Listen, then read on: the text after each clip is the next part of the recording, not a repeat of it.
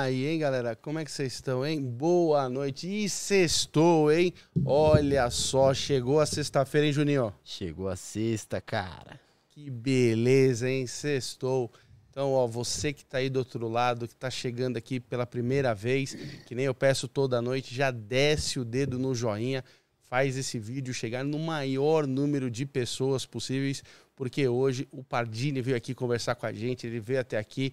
Então, o mínimo que a gente pode fazer é fazer esse vídeo chegar no maior número de pessoas, porque esse tem história. É um prazer fazer o programa de hoje. É uma lenda aí do rádio, da TV. O Pardini, ó, vou falar para você, estou muito feliz com ele aqui. Eu gosto de humor e esse cara aqui é uma lenda. Então, vamos conversar hoje. Vai ser só papo legal. Hoje vocês vão dar muita risada, porque esse cara tem história. Né, Pardini? É isso daí, Alan. Obrigado, obrigado a você, a toda a equipe do Real. É um prazer estar aqui com vocês. Essa é a verdadeira recompensa que a gente colhe durante o nosso trabalho. Eu sempre digo isso, né? O dinheiro é importante, mas a recompensa mesmo do, do artista, seja ele o cantor, seja ele o escritor, seja ele o humorista, é o reconhecimento, né? Porque sem o reconhecimento a gente não faz nada, não vai a lugar nenhum, a gente não avança. Então, esse carinho de vocês é, é, é, que paga o trabalho da gente, é que toca o trabalho da gente, é que estimula o trabalho da gente e faz a gente continuar. Então, obrigado a vocês do Real, porque é mais um grande momento que, que recompensa a carreira da gente. Muito obrigado pelo carinho. Que isso. É... Ó, quero também sempre agradecer aos canais de cortes parceiros aí, canais de cortes aqui do Real. Obrigado a todos os canais de cortes parceiros. E você que tem um canal de corte quer ser parceiro do Real, entre em contato comigo lá no meu Instagram, que eu te dou as regras ali pela minha DM e você vira um parceiro nosso. Então quero sempre agradecer a todos os parceiros aí, canais e cortes aqui do Real e nos sigam nas nossas redes sociais, Real Podcast Oficial lá no nosso Instagram, Real Podcast no, Oficial no TikTok, que está bombando, Real Podcast no YouTube e cortes do Real Podcast lá no YouTube também, que está ah, demais, tá demais, tá bombando também o nosso canal de cortes. Segue lá, gente, que é muito bom os nossos canais. Terminou aqui a, o programa com o Padini, já começa a subir os cortes lá pro canal de cortes e depois já vai pro TikTok. Tá certo? Certinho? É isso aí, Alan. E também queremos sempre agradecer a Spaceship e a LTW Consult. Então, você que está ali com as finanças enroladas, você que quer aprender a investir, você que tem um dinheiro ali para investir, então aponta agora seu celular aqui para a tela e pega esse QR Code que está aqui na tela e entra lá em contato com o pessoal da LTW Consult. Os caras são muito brabo, vão te ajudar a ganhar dinheiro. Eles cuidam do meu dinheiro, então vai lá falar com eles que eles são muito brabo e são, vão te ajudar a ganhar dinheiro. Ali na bio da LTW Consult, lá no Instagram, você já puxa ali um e-book de primeiros passos como investir. E segue eles também lá no YouTube, LTW Consult lá no YouTube, que todo dia eles têm um programa bacana, um programa brabo para você que quer entender do mercado financeiro, para você que quer umas dicas de economia diário consulte, todo dia, meio-dia, lá no canal da LTW Consult, lá no YouTube, diário consulte. Certinho? Valeu, obrigado LTW. Juninho, e a galera que quer fazer pergunta pro Padini, como é que vai ser? Quem quiser fazer uma pergunta é só mandar um super chat que a gente vai dar uma atenção aqui.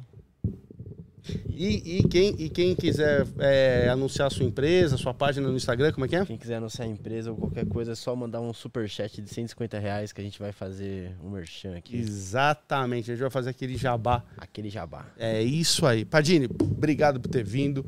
Irmão, queria muito. Assim, é um prazer estar aqui com você hoje. Eu gosto muito de humor.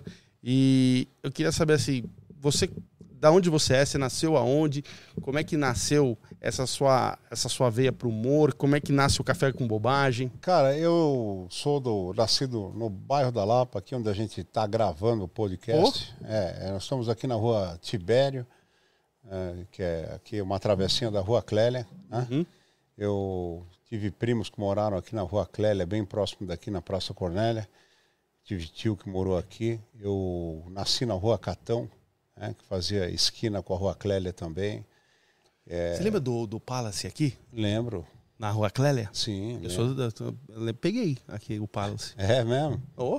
Então, eu, eu frequentei aqui o Cine Nacional, que não existe mais, onde hoje é uma igreja, né? É, cresci aqui na Lapa, depois da Lapa fui para Vila Romana, que é um pouquinho para cima da, daqui, estudei na escola Tomás Galhardo, que é um pouquinho para cima, faz parte da Vila Romana, é como se fosse um, entre o Alto da Lapa e a, é. e a Lapa, né? E, enfim, sempre fui brincalhão, sempre fui palhaço. E depois, quando eu fui estudar no, no Zuleika, que foi na Pompeia, um pouquinho adiante aqui de onde nós estamos, aliás, então aí começou aquela brincadeira de fazer o jornalzinho da, da escola, do ginásio, do colégio também. É, nos anos 70, começou aquela brincadeira de fazer lance de vozes também.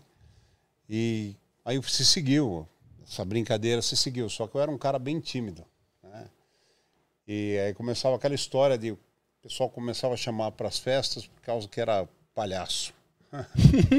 cara, mas eu era tímido pra cacete, bicho. Acredite se quiser, velho. Muito tímido. E aí depois começaram uh, os amigos do meu irmão. É, eu era convidado para as festas, as festas dos amigos do meu irmão, sabe? Não tinha muito a ver mesmo. Mas é, aí chegava um momento, parava a festa, punha a cadeira no meio, ó, para aí, para aí, senta aí, Oscar, vai. Agora vai, começa. Como assim? Não, vai, começa. Eu tinha que me virar. Aí tinha umas histórias de bêbado aí que eu nem lembro. Fazia uns personagens, fazia imitação, enfim. Mas eu era tímido. Depois, no começo dos anos 80, quando eu era menos tímido, é, molecada hoje se vangloria muito da parada aí do, do stand-up comedy, né? É. Mas no começo dos anos 80, não tinha nada disso e eu, eu tinha uns amigos que tocavam na noite, não tinha outra atração na noite sem ser tocar música, né? Os caras tocavam na noite se intitulavam crooners, chamavam crooners. Eu tinha uns amigos que tocavam na noite. Tinha um amigo tinha uma banda, chamava Banda Arco-Íris. Tocavam muito, aliás, né? Era o Edu Quintana. E ele ainda toca, mas ele mora em Santos. Mora no Guarujá, ele toca por lá. E aí, essa banda Arco-Íris me levou um dia para tocar. Falou: meu, você não quer fazer um intervalo da nossa banda? E eles tocavam num barzinho em Moema, no Snug Bar. Aí fui fazer um intervalo dessa banda, velho. Aí começou, comecei a fazer, porque começou a agradar. Onde eles iam tocar, eu fazia. Uhum. Aí comecei a fazer o Snug Bar, o Morena Bar.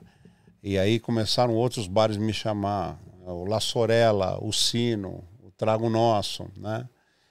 E aí eu comecei a pegar esse papo de autoconfiança de fazer à noite. E aí comecei com essa parada de imitação. E a Hebe Camargo fazia um programa na, na Rádio Capital chamava Capital Fim de Semana, e ela ficava a manhã toda no ar na Rádio Capital. E aí tinha um cara lá chamado Edmundo Marguerito, que era o diretor artístico da Rádio Capital e era também o redator dos Trapalhões. E aí eu não me lembro como é que eu cheguei até ele, mas eh, aí ele pediu para eu ligar para o programa da Hebe e dar um trote na Hebe. A Hebe ficava ao vivo lá. E aí eu liguei lá para a Rádio Capital e fiz os, os caras da época, né?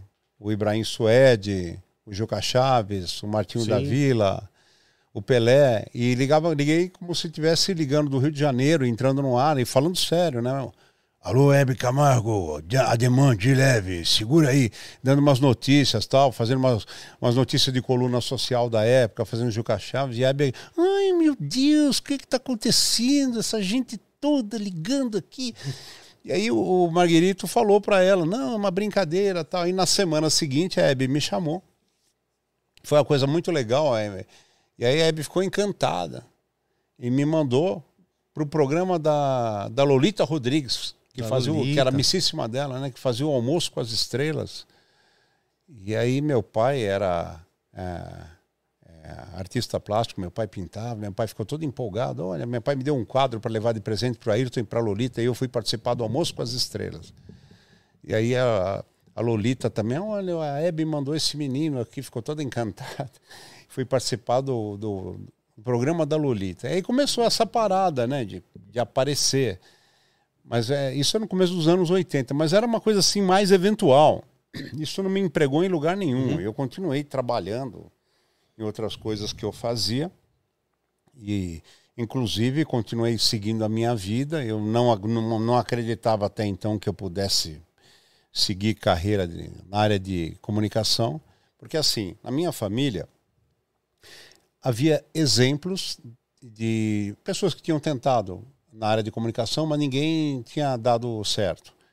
Né? Meu pai meu, é, é, falecido, ele era primo do Fulvio Stefanini, né? Uhum. que é um, é um talento aí, todo mundo sabe. E, só que o Fulvio ele era uma história única de sucesso na família, porque é um cara que ele praticamente começou com a TV. Uhum.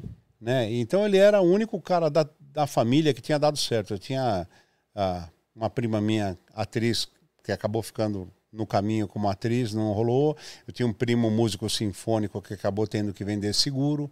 Eu tive o meus tios Flávio e Raquel, que foram diretores do Teatro Municipal, não conseguiram sobreviver disso. Então, havia uma resistência na família. Uhum. E eu, quando passei na peneira do Palmeiras para fazer curso de teatro, para atuar no teatro, fiquei radiante. Meus pais falaram: não, não, senhor.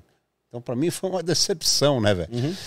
E eu continuei seguindo a minha vida e fui fiz exatas, estava apontando para exatas, fiz o colegial profissionalizante de química industrial e depois eh, fiz cursinho, prestei engenharia química, entrei, fiz dois anos e meio no Oswaldo Cruz. Só que aí essa parada de. É, a, na, ficava na noite, é, me apresentando na noite, mesmo na faculdade, todos os eventos que tinham na faculdade era eu que apresentava, porque eu imitava, porque eu cantava, porque eu brincava. E até que um dia, na, na faculdade mesmo, eu fui fazer, eu conheci um, um cara cujo irmão era radialista, que me convidava para participar de um programa de esportes. E acabei indo fazer um, um curso de, de rádio em Santos. Você, para trabalhar em rádio no começo dos anos 80, você não tinha faculdade de rádio e TV. Uhum. Ou era você era, era, era é, jornalista, ou você trabalhava por direitos adquiridos. E tinha esse curso em Santos que era habilitado pelo Ministério das Comunicações a te dar a DRT. Então vinha gente do Brasil todo para fazer esse curso. Né? E aí eu fui lá, fiz esse curso, é, fiz, prestei era tipo um vestibular, entrei em segundo lugar, saí em primeiro de lá. E o curso era de sábado, de, da, das 8 da manhã às 6 da tarde, aula o dia inteiro. E continuei cursando engenharia química e fazendo esse curso lá. Enfim, nesse curso me envolvi mais ainda com a galera de rádio, com a galera de TV e fui entrando em conflito, cara, fui entrando em conflito. E um dia cheguei para os meus pais e falei, ó, oh, vou prestar jornalismo.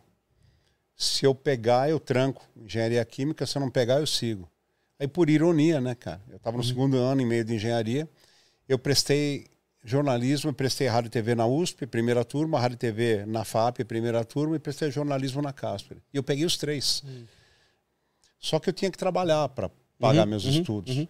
E aí é, a, a, FAP era de tarde, a USP era de manhã, a Casper era de noite. E a, a FAP e a USP, nenhuma das duas eu consegui girar para de noite. Aí, eu, fiquei, na fiquei, Casper. Na, fiquei na Casper, fiz é, o inglês básico e, e segui trabalhando eu trabalhava, acredite se quiser, é, eu era secretário executivo do Rotary Internacional, era o único emprego que eu tinha no momento. Antes eu tinha sido metalúrgico, uhum. eu precisava seguir trabalhando. Ah, você trabalhou com o Lula, então. É, meu, fui fã desse cara, por incrível que pareça, hoje eu não sou mais, tá?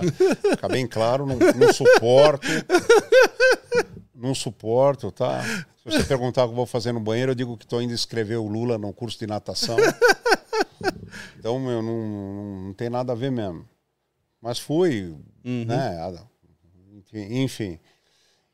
E aí o que acontece é que não, tá, ainda no começo do, ali no começo dos anos 80, eu fui fazer, já tinha feito vários testes para um show de rádio, que era um programa de humor muito legal que rolava no intervalo dos programas de no, das transmissões de futebol.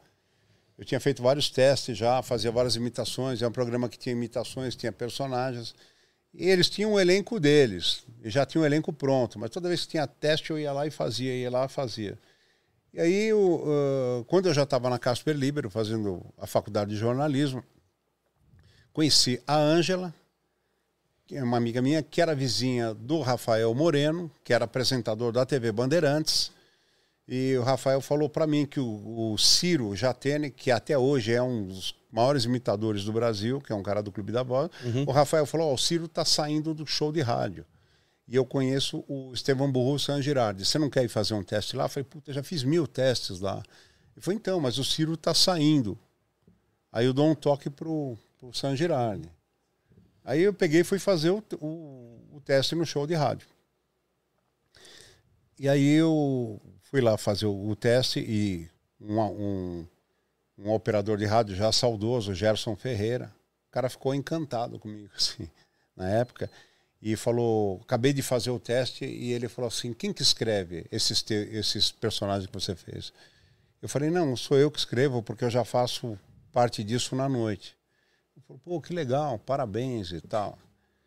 Aí, mas eu não dei muito, porque, bicho, já, já tinha feito tanto teste na PAN, na Bandeirantes, em uhum. todo lugar, que eu não me empolguei com a parada. Isso era uma, uma quarta-feira, eu acho que eu fiz. Aí, eu, numa sexta-feira, eu, eu saí, eu era bem boêmio, assim. Saí da faculdade, fiquei, da Casper Liber era na Paulista, e a gente ficava ali na Joaquim Eugênio de Lima, tomando uma. Nunca esqueço isso. Até foi uma noite que foi muito engraçado, velho, porque eu só, eu só tinha grana para ir de, de carro na faculdade um dia por semana. Uhum. Senão eu não podia pagar a faculdade. E aí foi um dia que eu tinha, puta, tomado tudo. Uhum. E aí eu cheguei em casa e falei, pô, tô esquecendo alguma coisa, né? Cheguei com material assim. E eu tinha esquecido o carro. Eu esqueci o carro. no... É, cara, esqueci o carro, o carro no. Eu tinha um Corcel 2 e ficou uhum. no estacionamento da Casper Libero, que era na São Carlos do Pinhal, atrás da faculdade. Mas é, teve essa coisa, teve duas coisas legais, que eu esqueci o carro, mas meu pai estava na sala fumando, era umas duas horas da manhã, duas e pouco, porque ele queria me dar uma notícia, né? E foi ele que falou, ele que falou para mim, pô, você não foi de carro? Eu falei, puta, é isso, pai. Mas aí eu falei, o que, que o senhor está acordado ainda? Aí ele falou, não, porque o San Gerardi ligou. Uh. Estevam San Gerardi ligou. Eu falei, é mesmo? Ele falou, é, você foi aprovado no teste, você começa domingo. Domingo você já vai começar a trabalhar no show de rádio. E aí foi isso daí, foi o meu começo como profissional praticamente, e o San Girardi não queria. Eu, tra eu tava, trabalhava no, no Rotary Club, eu fiquei um tempo no show de rádio, e um dia eu cheguei pro San Girardi e falei, ô Sanji, eu vou pedir a conta num, num show de rádio. Ele falou, não, bicho, não faça isso isso aqui é só um bico. Eu falei, não, não é um bico, eu quero seguir carreira. Para mim é um começo de carreira, né? Ele falou, não, não, bicho, não faz isso. Não, eu faço porque eu, eu tô determinado, isso aqui para mim é um começo. Uhum. E foi. E eu pedi a conta e, porra, me dediquei de corpo e alma e comecei a escrever tudo. E eu lembro que aí ele começou a ficar, aí comecei a fazer um monte de textos para o show de rádio. E ele ele começou a ter um tratamento muito legal comigo e ele tinha um MP Laffer, era o carro, era o xodó dele. Ele tinha um MP Laffer e tinha um Puma GTB, que era, porra, era um carro de luxo da época, era um Puma com motor de Opala, né? Uhum. E aí ele me ele fazia umas compras e dava que era para o filho dele era o Dr. Carlos Carlos Pastore. Era o Dr. Pilico, que chamava, que é um cardiologista conceituadíssimo hoje em São Paulo, que morava num duplex no Morumbi e ele fazia umas compras de frutas tal, no, e punha no carro. E ele me, eu morava perto dele e ele me dava a chave do carro. Leve isso aqui na casa do Pilico. Uhum. E é a primeira vez que ele, que ele foi comigo na casa do Pilico, este aqui é o novo Ciro Jatene. Né? E ele dava a chave para mim, eu levava as compras na casa do Pilico, e voltava. E aí eu, eu que levava o carro para Bandeirantes, ficava meio de motorista do San Gerardo, né? Era uma coisa assim muito carinhosa dele. A, Band, a Band sempre na sua vida, né? Hum? A Band sempre, na, muito da sua vida tem, tem na Band, né? Sim. Depois que, que eu saí do show de rádio, eu saí do show de rádio porque o show de rádio parou um tempo, infelizmente. E aí eu, eu fui, estava parado. E aí começou um programa na Rádio São Paulo chamado Patrulha São Paulo. Era 5 horas da manhã. Eu fazia um monte de imitações e me, cham, me chamaram para fazer personagens uhum. é, do cotidiano e imitações desse programa. E aí, nesse programa que eu fazia, o Zé Américo, né? É, o Zé Américo, ele, ele, ele, ouvi, ele ouvia a Jovem Pan de madrugada e ele fazia um monte de imitações. Sim. E aí ele ouvia a Rádio São Paulo também. E aí um dia ele apareceu lá.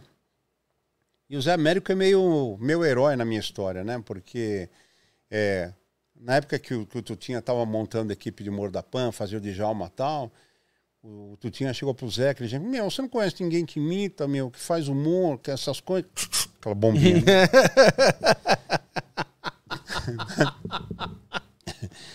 e aí o Zé falou: ah, tem o Pardini e tal, né? Então, quer dizer, eu fui parar na PAN por causa do Zé. Por isso que eu falo, o Zé é meu, meu herói, né? E aí eu saí da, da Rádio São Paulo para lá, e depois o, o show de rádio voltou, eu não estava mais nessa história. E aí começou a formar aquela equipe da PAN. Sim. né? Então ficou eu, o Zé Américo, a Rosana Herman, competentíssima Rosana Isso, Herman. Rosana é top. Depois juntou o Beto Saad, Carlos Roberto Escova, saudoso, já nos deixou o Escova. Né? É, E a gente ficou muito tempo ali trabalhando, muito tempo. E ali eu, eu tive a felicidade com o Zé de fazer, e com Escova, isso é incrível. É, aulas de inglês, é, dicas e gabaritos da Furvex, né? Pro- Hello, bananas, professor Ciliano Ciliano. É, acredite se quiser. Sim. Os quadros do Djalma Jorge, que o programa do Djalma era eu e o Tutinha que fazíamos, né? E foi uma era de ouro pra gente. Isso explodiu a gente na nossa história, porque a gente está falando de uma época em que não existia o rádio via satélite. Uhum. E era uma época de um- uma coisa tão febril que as emissoras do Brasil todo vinham para São Paulo comprar os quadros de humor da PAN. Nós estamos falando de mais de 70 emissoras. Comprando ali. É, hoje uma emissora que, que transmite via satélite não tem 70 afiliados. Sim. Porra, Sim, imagina o que as 70 emissoras virem comprar. sim. Né? E, então, é, a gente viveu uma era bitomaníaca do rádio. Assim, é, é, é, é, só que assim, a gente não tinha noção, cara, o que, que era. Então, a gente saía para fazer show, a gente não entendia o que estava acontecendo. Então, a gente ia, ia fazer show para fora de São Paulo como Turma da PAN, Turma de Humor da PAN, Equipe de Humor da PAN, Turma do Djalma. Chegava em Ribeirão Preto, contar duas histórias para você. É, Hotel Eldorado, Araraquara. Chegamos lá, 5 e meia da tarde. Ah, paramos na rodoviária. Aí uma van pegou a gente na rodoviária e levou para o hotel. A gente chegou no hotel, eu, Zé Américo, Ivan de Oliveira como convidado, Rosana Herman e Beto Saad. A van parou e um monte de gente na porta do hotel. Descemos com roupas, perucas, sacos plásticos, sacolas.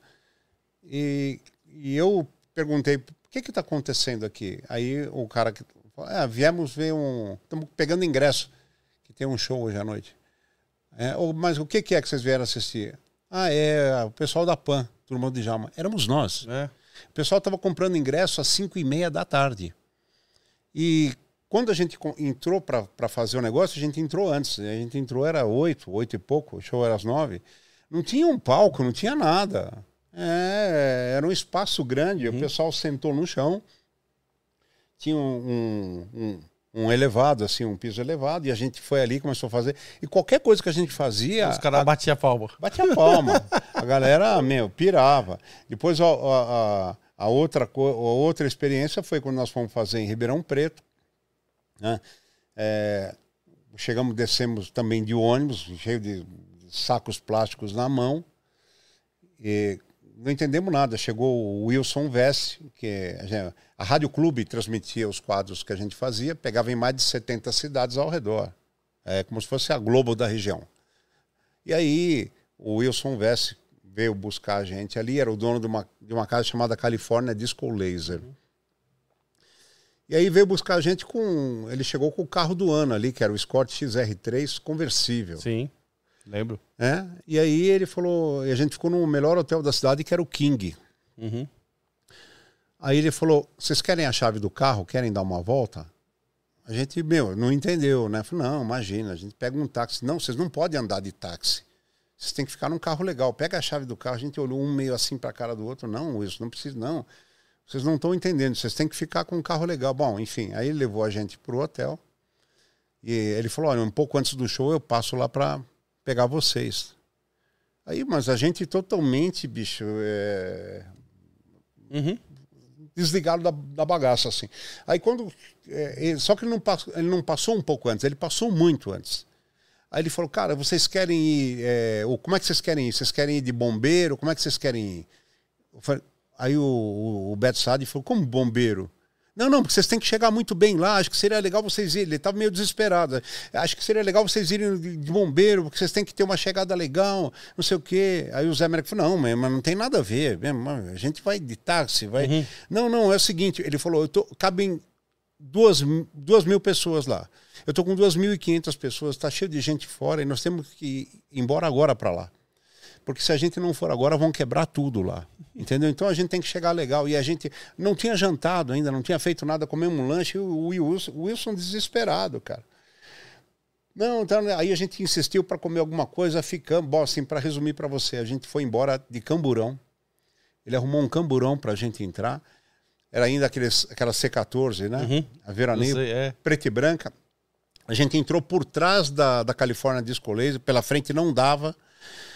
E, e aí a gente entrou, é como se fosse uma plataforma de, de, de entrega de, de caminhão. A gente entrou e escutava a galera. Ele vai mesmo, começa logo, pelo amor de Deus, começa. E a gente entrou, e, ele, e, e a hora que abriu a cortina, cara, você, a, meu, a gente não sabia por onde começar, o que fazer. Uhum, uhum. Mas era uma coisa assim que qualquer coisa que fizesse, a galera aplaudia, a galera gritava, ovacionava. Então, assim, era, era uma, uma, época, a gente não, não entendia, a gente não, não, não tinha noção o que, que era.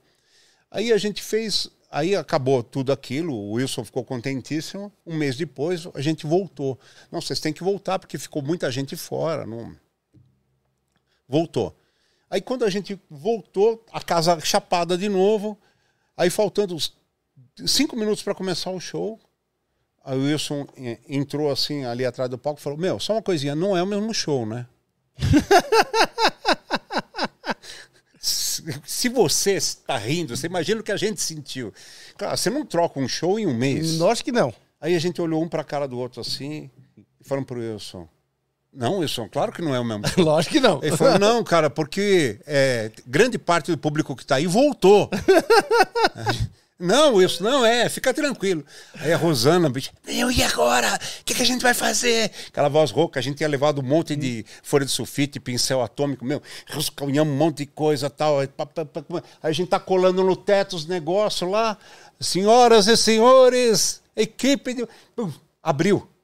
É, mas foi a mesma história do primeiro. A gente fez uma parte a mesma coisa, outra parte a gente improvisou. A Rosana pegou uns copinhos de café, pôs lá no, no olho, fazia mulher mosca, tudo o pessoal ria. E a gente improvisou, brincou, chamava o pessoal lá para fazer declaração de amor. Meu, tudo funcionou, cara. Que foi a salvação. Mas assim, é, era uma coisa. A gente não, a gente não teve como, como aproveitar esse sucesso. Foi uma, eu, eu costumo dizer assim, a gente foi o, o garrincha uhum. do humor. Era outra época, não existia internet, não existia YouTube, Sim. não existia stream. Não tinha como a gente ganhar a grana que o Whindersson Nunes ganha hoje, que o Thiago Ventura ganha hoje. A gente não teve essa chance, entendeu? De, de, meu, a gente teria arrombado, entendeu? Teria estourado no norte, velho. Porque a gente ia fazer show, na, por exemplo, na Emerald Hill, no Buzo Palace, em São Caetano a gente chegava, a gente, em todo lugar que a gente ia, era assim. O, o Emerald Rio era do, do Nelsinho e da El Que Maravilha. Sim. A gente chegava nos lugares, a gente tinha que entrar pelos fundos. Porque a gente não podia passar no meio do público. Não tinha como passar. A gente ia fazer no Coração Melão, que era em, em Presidente Prudente, cara. Eu não esqueço isso daí. Coração Melão, para a gente entrar, a gente, a gente teve que chegar antes, porque não, não tinha entrada paralela. Então o cara era, era nós, o Emílio Surita e o Beto Rivera. Então a gente teve que chegar antes de começar tudo. Então o cara colocou uh, jantar, colocou tudo no lugar que dava acesso à ilha de som, onde a gente ia fazer o show. Porque se a gente tivesse que passar durante, a gente não ia passar. Né? Na Emerald Rio, a gente entrava por trás e ia para um lugar. E aí o Nelsinho chegava e falava assim: Olha, tem umas meninas um pessoal de imprensa que quer fazer umas fotos com você. Pode entrar? Pode, mesmo. Mas era desesperador, não era um cinco, seis. Entrava. Meu, era. Sabe, era o um mundo que entrava. Depois a gente queria ficar um pouco sozinho, não dava para ficar mais sozinho. Porque as pessoas não saíam. Então foi uma coisa assim Diferente de hoje. Sim. Eu, eu acho assim, eu digo para todo mundo, eu digo para os colegas de rádio hoje, assim, a gente tem o pessoal do Rádio Oficina, do, do Ciro, tem o pessoal dos podcasts que. Ah, porque o rádio hoje é importante, porque vocês são os reis do rádio. Eu digo assim: o rádio é importante, não, não tira a importância do rádio. Só que dos anos que, que aconteceu isso com a gente, o rádio reinava. O rádio imperava. É diferente. Você tinha 14 emissoras de rádio, seis, sete canais de TV abertos, e o rádio ditava tanto o comportamento quanto a TV. Você esperava a sua música tocar para dar o play rec. No... Sim. Você ficava puto quando a rádio batia a vinheta de carimbo. Entendeu, cara? Você pegava, você, você fazia o seu baile gravando as músicas na fita cassete. As emissoras de rádio tinham um puta tempo médio de audiência. Então o rádio tinha uma força absurda. Então, assim, é, é diferente. Agora, hoje, por exemplo, você pega a PAN, a Play, como nós estamos eh, fazendo, transmitindo com imagem, aí está começando uma outra era tal. Mas o rádio sem, sem a transmissão de imagem, como está sendo feita hoje, mesmo assim, o rádio era um canhão, cara. Era muito mais forte. Mas a gente não tinha essa noção.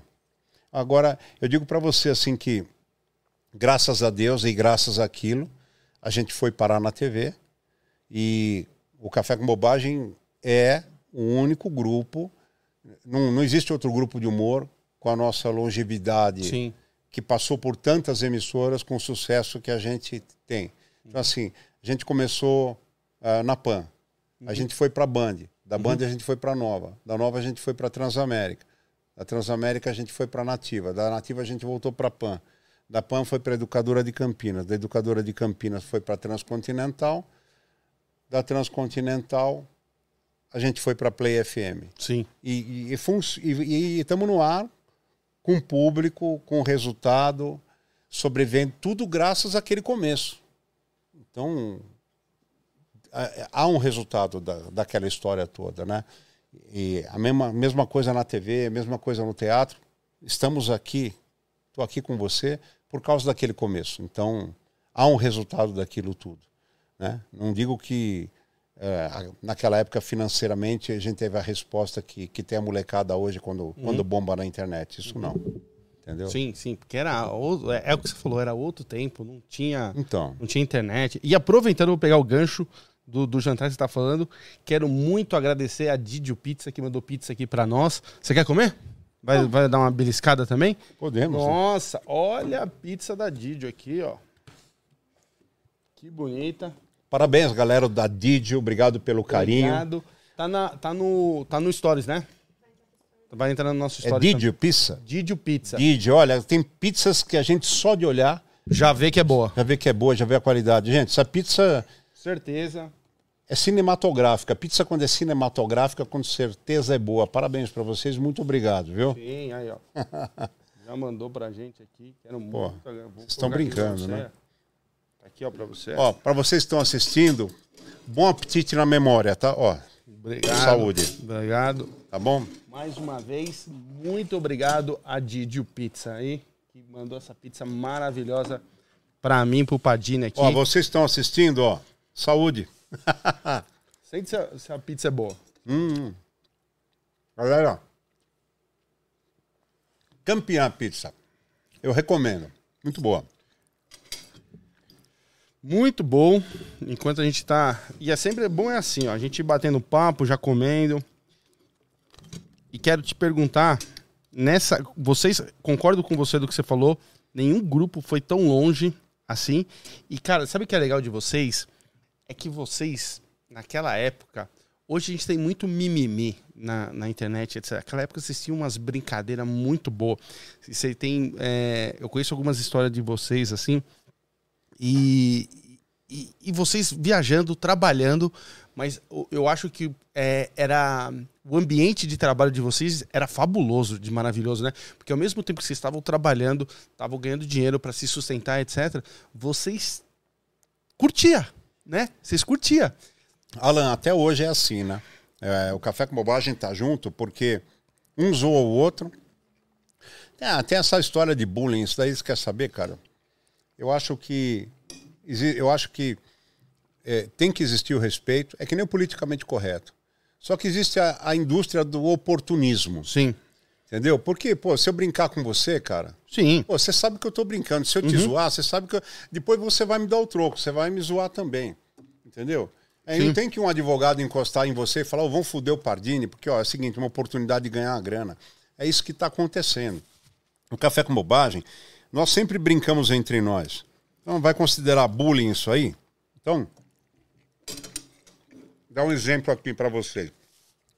Hum, o Zé Américo, a gente pegou um tubo de pasta de dente dele, uma época que lançaram um tubo de pasta de dente de plástico com a boca larga.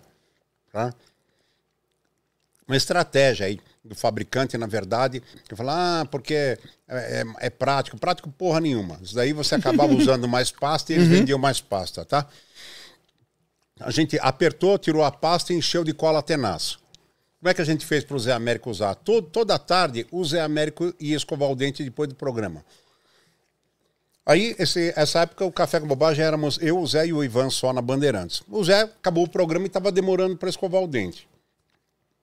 Bom, a gente tinha enchido de, de cola tenaz. Aí eu cheguei pro Zé, a gente tava conversando depois do, do, do, do programa. Aí o, Zé, aí o Zé conversando comigo, eu falei, putz. Aí o Zé, que foi, velho? Eu falei, meu, não leva mal, mas não sei se é fígado, estômago. O Zé, puta, velho, obrigado. Aí ele pegou, foi pro banheiro escovar o dente. Aí eu e o Ivan, evidentemente que fomos, parelhamos com ele, ficamos um de cada lado. Aí o Zé começou a escovar o dente e começou a escorrer aquela espuma. Vocês estão ligados não? Parecia que ele tinha posto um sabonete na boca. Aí ele pegava, cuspia e punha água na boca, punha mais pasta e pá, e meu, e não parava, velho. Parecia que ele tava escovando o dente com um sorrisal. Aí chegou uma hora que a gente não aguentou, começamos a rir, ele olhou pra gente e falou: "Filha da puta", né? Não, Tava bullying. grudando já? Hã? Tava grudando? Não, grudando não. Era, começou a espumar. A tenaz com água, ela espuma. Entendeu? Teve uma, uma outra, teve uma outra que nós fizemos também com o Zé. É que o Zé caía muito. Minha, minha calça jeans estava descosturada.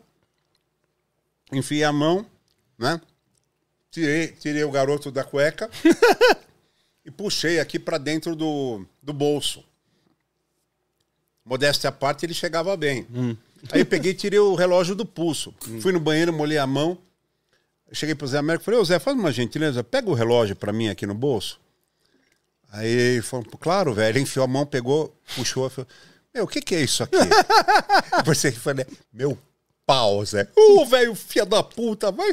Tomou um banho de álcool, velho. Uns três dias, me xingou pra caramba. Então, assim, a gente brincava. Entendeu? Não vou dizer assim que, pô, ah, e você não se fudia? Hum. Vamos fazer um show em Ribeirão Preto.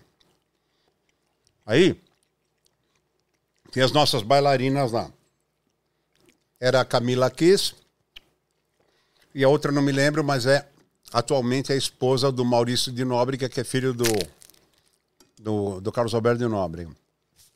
Aí fomos, fizemos o show, fomos jantar num restaurante country. Aí pedi, eu e a, eu e a Camila pedimos estrogonofe. Quando o estrogonofe, peguei fui comer, meu, ficou ins, tava insuportável o estrogonofe. Queimando tudo. Eu, aí falei, Camila, não come, não come. Chamei o garçom, dei um puta de um esporro no garçom. Falei, meu, vocês estão loucos, não dá pra comer isso aqui, meu. Tá pegando fogo, o que, que vocês fizeram? Cara, não, tal. E o pessoal do café quietinho, né, meu? Mandei voltar, meu estrogonofe e o dela. Puta, aí veio, esperamos, veio o outro, né, meu? Aí comi É. de novo. Puta, aí falei pro garçom, pô, vocês estão brincando, vocês estão malucos. Bicho, minha boca ficou, né? Parece, puta, pegava a garrafa de água gelada assim, galera, e punha. Aí quando veio, eu falei, não, não, troca, troca o prato. Fiz trocar duas vezes o prato meu e da Camila. E eu, aí chegou uma hora que o Enio não aguentou. Ele tava, meu, ele, ele pegou uma pimenta, que é, acho que é uma das mais fortes que existe, Carolina, Carolina, Caroline Hyper, Carolina Reaper, um negócio assim. Ele pegou essa pimenta, se você puser uma gota dela, uma gota no feijão, num prato de feijão, você não come feijão, uma gota. Ele pegou e passou na, nos meus talheres, entendeu? E limpou com guardanapo. Mas não adianta limpar. Ela Fica. não sai. Fica. Entendeu? Então, era só o meu, não era o da Camila. Como ele ele sabia que, meu, eu tava com uma puta fome, chegava os dois e eu, pá, comia primeiro. Ele fez eu trocar os dois pratos. Eu não consegui jantar porque irritou toda a boca. Entendeu? Então, assim, não é, não é os bullying. O bullying não era só, só com o Zé. Com todo mundo. Hum, o Enio. Show no Hotel Casagrande, Guarujá. Aí o Enio fazia o Rei do Gado, né? Lembra o Rei do Gado? Sucesso. Muito bem, por sinal. Faz o Fagundes muito bem, por sinal, até hoje. Ah, dá licença, viu? Aquele negócio de fazer o Fagundes mal-humorado. E fazia o berrante. Bom, aí ele punha o chapéu e ele fazia o, o Bruno Mezenga e eu fazia o Baldarati, o outro cara, ó, o italiano. Aí ele ia entrar em cena, o que, que, que nós, o, o Ivan pegou um sachêzinho de maionese e pegou o chapéu dele assim em volta, aqui onde tem aquela tirinha do chapéu, mas forrou de maionese. Forrou. Aí o Enio entrou, cabeludinho, galã e tal. Ah, vou dizer uma coisa pra vocês, eu não sei o que. Quando ele pôs o chapéu em cena, fez. fez sabe? Hum. Mas quando. Assim, galera, pá, espirrou a maionese. E, aí todo mundo ah, começou a rir, mas escorreu, que nem cena dos três patetas, assim, ó. Cortina de maionese. O Enio ficou puto em cena. É, é, vocês estão rindo, é muito legal, né? É bonito, tá divertido, né? É aqueles filha da puta, não sei. Meu, ele saiu feito uma Maria Fumaça, chutando cadeira tal. E a plateia aplaudindo, né? Que deixou ele mais puto ainda. Então, assim, meu, bullying entre nós, zoeira sempre teve. Entendeu? Teve bullying com o público, a gente fazia. É. Ó, Vou falar. Uma coisa que eu não sei se a gente seria processado por, por fazer bullying com cego ou com público. Também no Hotel Casa Grande. É, vamos fazer um show. Aí antes do show, eu entrei como um, um economista cego, doutorado em Harvard. Então, o Hotel Casa Grande tem um salão enorme, de frente para o mar. Tá? Tava cheio de mesas lá. É assim mesmo. Isso. Aí eu tava de terno, peruca, chapéu, óculos escuros e bengala. E, e, iria ser apresentado como um, um, economista, doutorado em Harvard, formado em economia em Massachusetts, etc. E quando eu entrei, velho, eu entrei e tava, as mesas estavam muito juntas.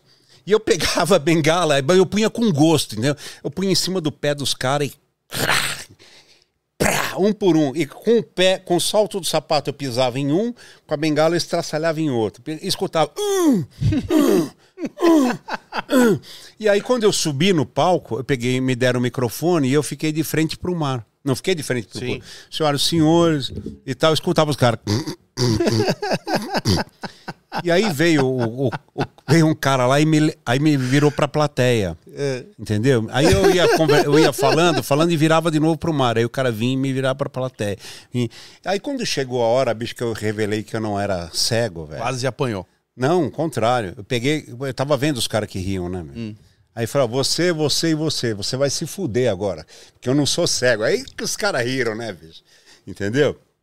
Então, assim, a gente sempre brincou entre nós, mas sempre ficou explícito que, pô, não tem essa de. de a gente, não, a gente sempre brincou com o público sem intenção de denegrir ninguém, de humilhar não, ninguém. Era brincadeira, assim, Entendeu, de velho? boa, de boa. Tem. Era, era, era um tempo de, de zoeira, de brincar. Não tem essa de, ah, vamos brincar para humilhar. Não, era brincadeira. Era simplesmente brincadeira. E sabe o que, que eu, eu lembro dessa, dessa época? lembro quando vocês estavam na Pan que fazia o Djalma. É, cara, era, era um sucesso, a gente parava pra, pra, pra, pra ouvir vocês. E era de sábado, não era isso? É, o Djalma era de sábado às 10 horas da noite, representava no domingo às 10 horas da noite, fazia eco, né? A gente saía, fazia o programa. Eu frequentei muito um bar que não existe mais, que era na Avenida Ibirapuera, chamava Estação. Era um vagão de trem. Era lá no final.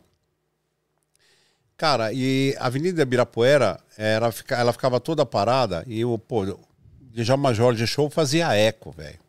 Trânsito, os caras parados no trânsito ouvindo Djalma, com o vidro aberto do carro, na Augusta.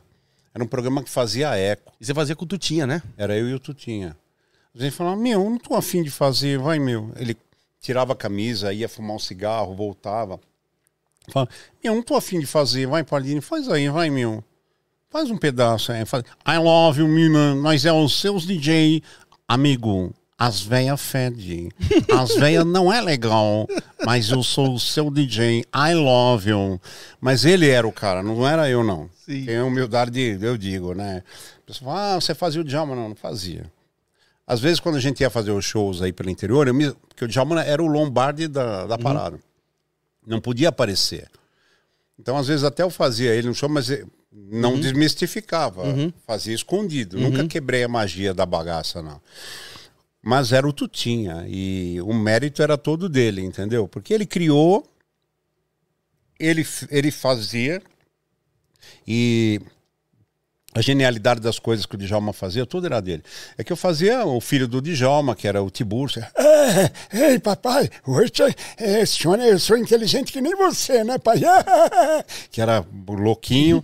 Tinha o, a- a- o bichinho de estimação do Tiburcio, que era o plompo, né? Que era. Ele tinha uma foca, o menino, né? Então, essas coisas. É, Hello Bananas, o repórter, o que dava previsão do tempo, que não acertava nada. O Ciliano surgiu no Djalma, Ciliano Ciliano, né? Dando as notícias, né? Que ele falava, atenção, Djalma, eu falava, "Ah, Ciliano, as notícias, os mundos, os esportes, trânsito, eh, Ciliano Ciliano. É, ele pediu umas coisas que eu não tinha o que falar, né?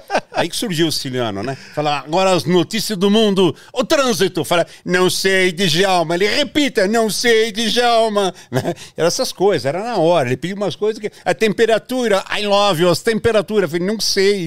Repita, não sei. Entendeu? E ele pediu umas coisas que não tinha pé nem cabeça, né? E aí tem as prévias, Jovem Pan, cara, também. Aí ele pedia as- os, os candidatos. Então a gente fazia umas coisas muito loucas. E essas coisas que, Que, que, que funcionava. É. é assim, em tudo que se faz na. Em tudo que você que se cria, eu, eu digo o seguinte, e com, digo com toda certeza para você: só existem duas formas de alguma coisa dar certo. Ou você faz alguma coisa melhor do que todo mundo, o que é muito difícil, ou você faz algo diferente do que todo mundo já faz e tenta manter diferente o máximo de tempo que você puder. Não existe outra forma de fazer sucesso, Sim. entendeu? É, você, você, nenhuma das duas coisas é fácil, porque você achar uma coisa totalmente diferente. Veja, você tinha o YouTube, né? Aí que foi um puta sucesso, porque foi praticamente uma, uma TV de livre acesso. Aí você tem o. o- o- a- aí surgiram, por exemplo, agora os, os podcasts. É uma maneira de, de livre expressão, de entrevista tal. Quer dizer, dentro do YouTube se criou uma, uma coisa diferente. Sim. Está fazendo sucesso. Agora, é, é a mesma história que eu estou te falando.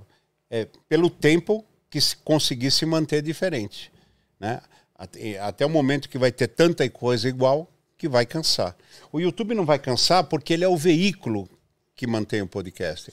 É diferente, né? Ele é, é como se fosse a antena do rádio. Entendeu?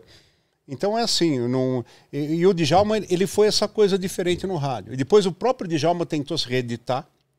Quando eu voltei para a PAN, é, depois que eu saí da, da Transamérica, mas não, não, não, não teve já a mesma força, entendeu? Porque já não era novidade, né, cara? Sim. Sim. Entendeu? E é, é muito difícil. Por exemplo, o humor que a gente faz hoje, é, eu, eu, fa eu acho que eu faço hoje coisas no rádio que são mais elaboradas do que aquela época.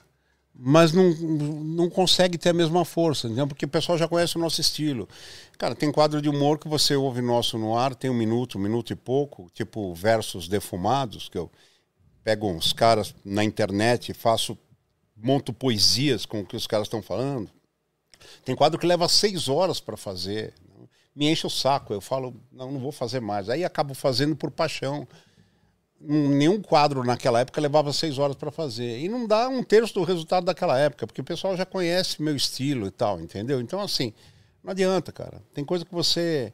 É, o pe- o pessoal assimila o teu estilo. É a mesma coisa você querer que o Roberto Carlos faça uma música de arrombar hoje. Ele não Um vai funk. fazer. Ele tem o público fiel dele, mas não vai fazer. Sim.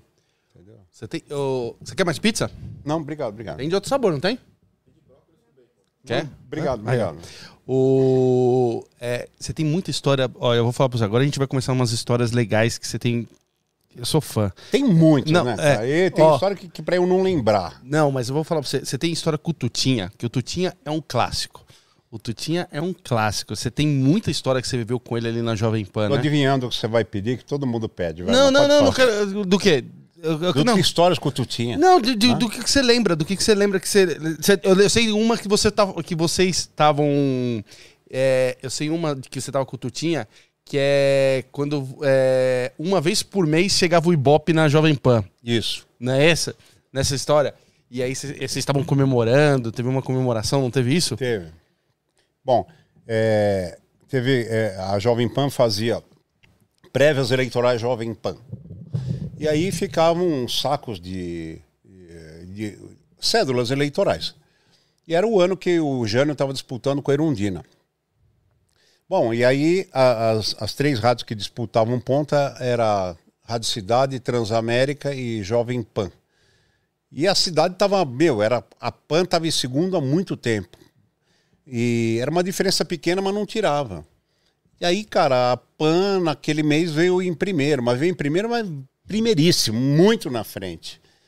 E, pô, e teve uma, uma festa. E aí o Tutinha, pô, é, champanhe, uísque, tudo que tinha direito.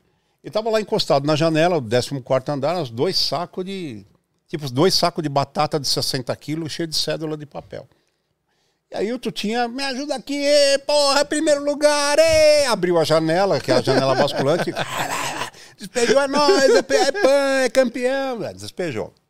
Quando foi na, no dia seguinte, eu chegava cedo para trabalhar, Tutinha chegou, cabelinho molhado, assim, né?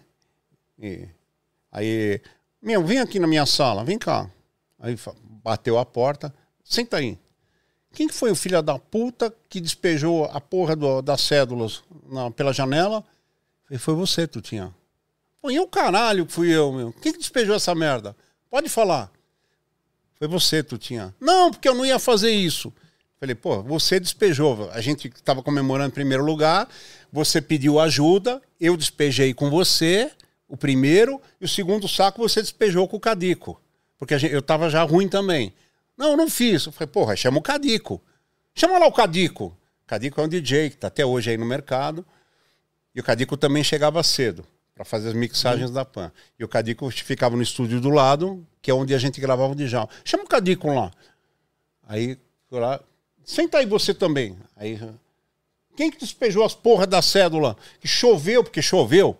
E na Joaquim Eugênio de Lima tinha o, o Cine Gemini embaixo tal, e tinha as bocas de lobo. Aí falando, porque. Aí falou, meu, meu pai me encheu o saco, porque choveu, entupiu tudo a Joaquim Eugênio de Lima, a água subiu, entrou tudo na galeria, pegou o, o Cine meu pai tá me enchendo o saco, quer me matar. Aí o Cadico falou, foi você, Tutinha. Não, fui eu. Aí o Cadico falou, você jogou o primeiro saco com o Pardini, aí depois você, o Pardini não quis jogar mais, você me pediu ajuda para jogar o segundo. Eu não joguei, você jogou. Eu joguei, jogou. Então vai, vai, vai se fuder, vai, vamos trabalhar, vamos trabalhar os dois. vai, vai. Ficou por isso, cara. Puta, esse, esse, esse foi, um, foi um caso. O, o outro caso, muito engraçado que tu tinha, foi que toda terça-feira a gente tinha reunião de BOP também.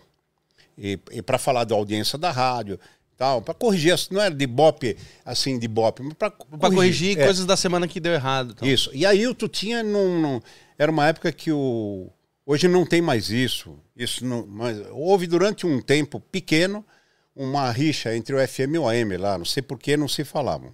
Bom, e aí eu, eu, eu peguei e liguei na uma doceria que eles tinham, é doces e salgados, era, era, era um lugar bem bem society assim de São Paulo chamado Doceria Paulista, na Rua das Palmeiras. né? Tá. E eu liguei imitando tudinha. né? Eu liguei e pedi o meu, manda aí. Encomendei umas dúzias lá de empadas, de coxinha, de quibe, encomendei refrigerante. Um aniversário, né? É, pô, encomendei uma festa, né? Ui, eu tutinha aqui da PAN. E os caras conheciam, porque a PAN Lógico. eu encomendava toda hora. E aquela voz do, Cutia, do Tutia só ele tem. Lógico, lógico, né, meu? Lógico, né, meu? Encomendei a...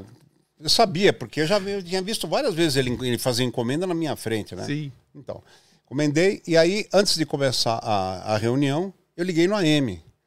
Liguei no AM e falei, meu, eu liguei pra menina, a Yolanda. Falei, Yolanda, depois, daqui a pouco, quando for der seis e meia, pede pro Zé Carlos Pereira descer, acabar com essa rixa, né, meu? Fazer aqui um- uma reuniãozinha, eu pedi uns salgados e tal. Todo mundo Vou estar em reunião, mas fala pra ele bater aqui, tá? E comer um negócio aqui com a gente, meu. Fala pra ele descer com o pessoal do jornalismo, tá bom.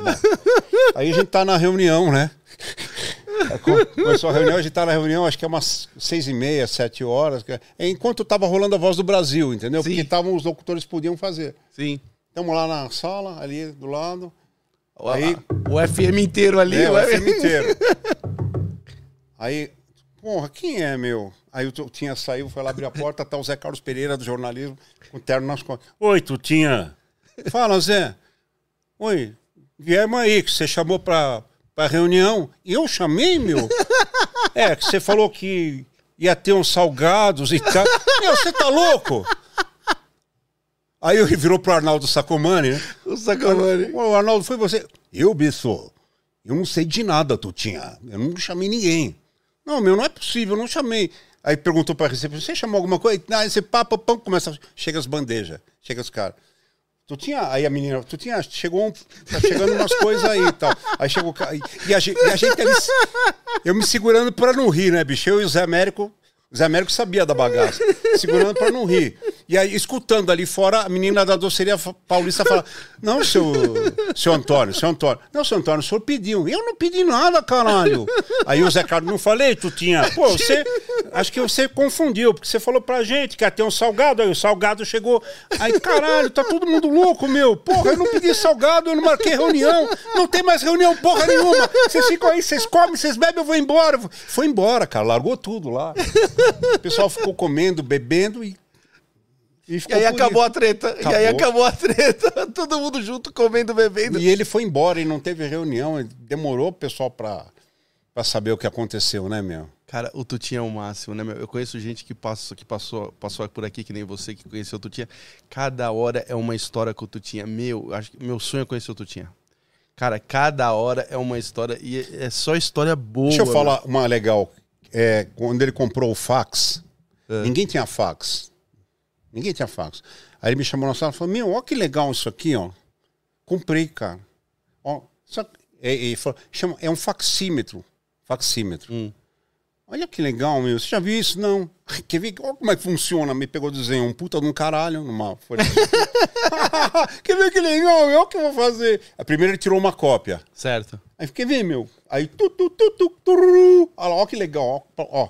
Vou mandar pro William Krumfle. O William Krumfle era um, o sócio dele da WTR. Que eles faziam shows. Era William, Tutinha e, e Romeu, sei lá. Os caras faziam um show em São Paulo. Puta, show bala. Aí ele pegou, vou mandar pro, pro William. Pegou, botou o caralhão lá. Passou. Aí daqui a pouco toca o. Eu não sei, tá falando não sei o que, toca o telefone. Oi? Puta que pariu. Aí ele começou a rir, falou, fudeu. Falei, que foi? Mandei pro meu pai, ele mandou pro seu puta, ele errou. Mandei puta caralho pro pai. Cara, tem muitas histórias, velho. Mas é um cara que eu tenho muito carinho, faz, faz parte da minha história e assim, eu devo muito a ele, a Pan, a todos nós, eu, Zé Américo, né? É, assim, eu, graças a Deus, eu brinco muito, mas por todos os lugares onde a gente passou, a gente brincou com todo mundo, mas a gente, a gente tem muitas histórias com todo mundo, mas a gente nunca fechou as portas. A gente brincou, a gente tem muito amor por todo mundo, a gente tem muito carinho por todo mundo, e a gente sempre deixou as portas abertas. Senão a gente não teria voltado para Bandeirantes. É, eu tenho uma história muito legal com o seu João, saudoso, João Jorge Saad, que era o dono da Bandeirantes. Né? Vou contar para você. A gente, é, o Café com Bobagem estava no começo, e aí acabou, um dia acabou um programa, e o João Carlos Ribeiro, que hoje é um grande empresário, empresaria entre outros o Alexandre Pires, o Tiaguinho, enfim, era o coordenador da Band FM. Acabou nosso programa, a Cleide ligou, era a secretária dele, falou: Pardini, vem aqui, o Joca quer falar com você. Aí cheguei lá, o Joca falou: senta aí. O que é que vocês falaram no ar? A gente falava, meu, a gente era muito mais eh, contundente do que o pânico no auge. Para quem acha que o pânico foi contundente, o pânico na TV, não estava vivo quando o café foi. O café começou em 89, que era uma época muito mais repressiva, e a gente representava uma coisa muito mais é, é, contundente. Bom, aí o Joca falou: o que você falou? Eu falei: não falei nada. Ó, você sobe que o seu, seu João quer falar com você. Puta, eu gelei, né, velho? Mesma coisa falar o Roberto Marinho quer falar com você, né? Uhum. Bom, aí eu subi lá para o quarto andar, parei lá, tinha uma antessala. Aí tinha a Carmen, que era a secretária da presidência. Aí a Carmen falou: senta aí, Pardini. Aí eu fiquei esperando. Aí eu falei: quem que tá aí dentro? Ela falou: ah, tá o seu João, o Ricardo, o Johnny, o Samir Razuki, o seu Geraldo Tassinari, enfim. Tava o seu João, os dois filhos, o Johnny, que hoje é o presidente, toda a diretoria da, da Bandeirantes. Uhum. Cara, e é aquela eternidade, o tempo não passava, né? Não passava, não passava. Aí chegou uma hora que o Ricardo abriu a porta, falou: vem, entra. Aí tava aquele forma, aquela reunião formato ferradura, uhum. assim, e, e a, a, partir da mesa do seu João Saad. Para vocês entenderem, eu sou o seu João Jorge Saad. Aí tinha uma formação de cadeiras assim, e onde vocês estão assistindo o podcast, Imagina a cadeira de costas para vocês, é onde eu sentei. E todo mundo, evidentemente, de terno e gravata, né? e eu muito pior do que eu estou agora. Eu sempre gostei de ficar à vontade. Eu estava com uma camiseta bem velha, uma calça jeans bem surrada, um tênis daquele estilo sujo de barro. Eu sentei, aí o seu, o seu João falou assim: Foi você que contou a piada do, do Maluf? Aí falei: Foi, seu João. Aí o Ricardo falou: Não falei, pai. É muito boa. Conta aí, o pessoal quer ver. Caralho. Era Todo... isso, gente. Era pra contar piada, mano. Cara, sabe? Então, assim, teve muitas coisas. A gente, a gente deu trote, a gente chegou a dar trote na, na, na diretoria da Bandeirantes, claro que não, só souberam depois de, de muito tempo, né? Depois se tornou folclórico. Dei trote na. Qual, qual foi o trote da diretoria? Ah, da Bandeirantes, cara. A Bandeirantes, eh, teve, na época que a gente trabalhou lá, as músicas eram disparadas para um negócio chamado cartucho, tá? É, o cartucho, ele veio antes dessa era, dessa era digital, antes da era AMD, antes da era Bernoulli, antes da era CD. É, o cartucho, ele era realmente um cartucho. Era como se fosse uma fita cassete grande, onde só cabia uma música, um comercial. Então, tudo que tocava na rádio era era uma gravação de uma fita. Então, você põe um cartucho de uma música, um cartucho de um comercial, um cartucho de uma chamada da rádio.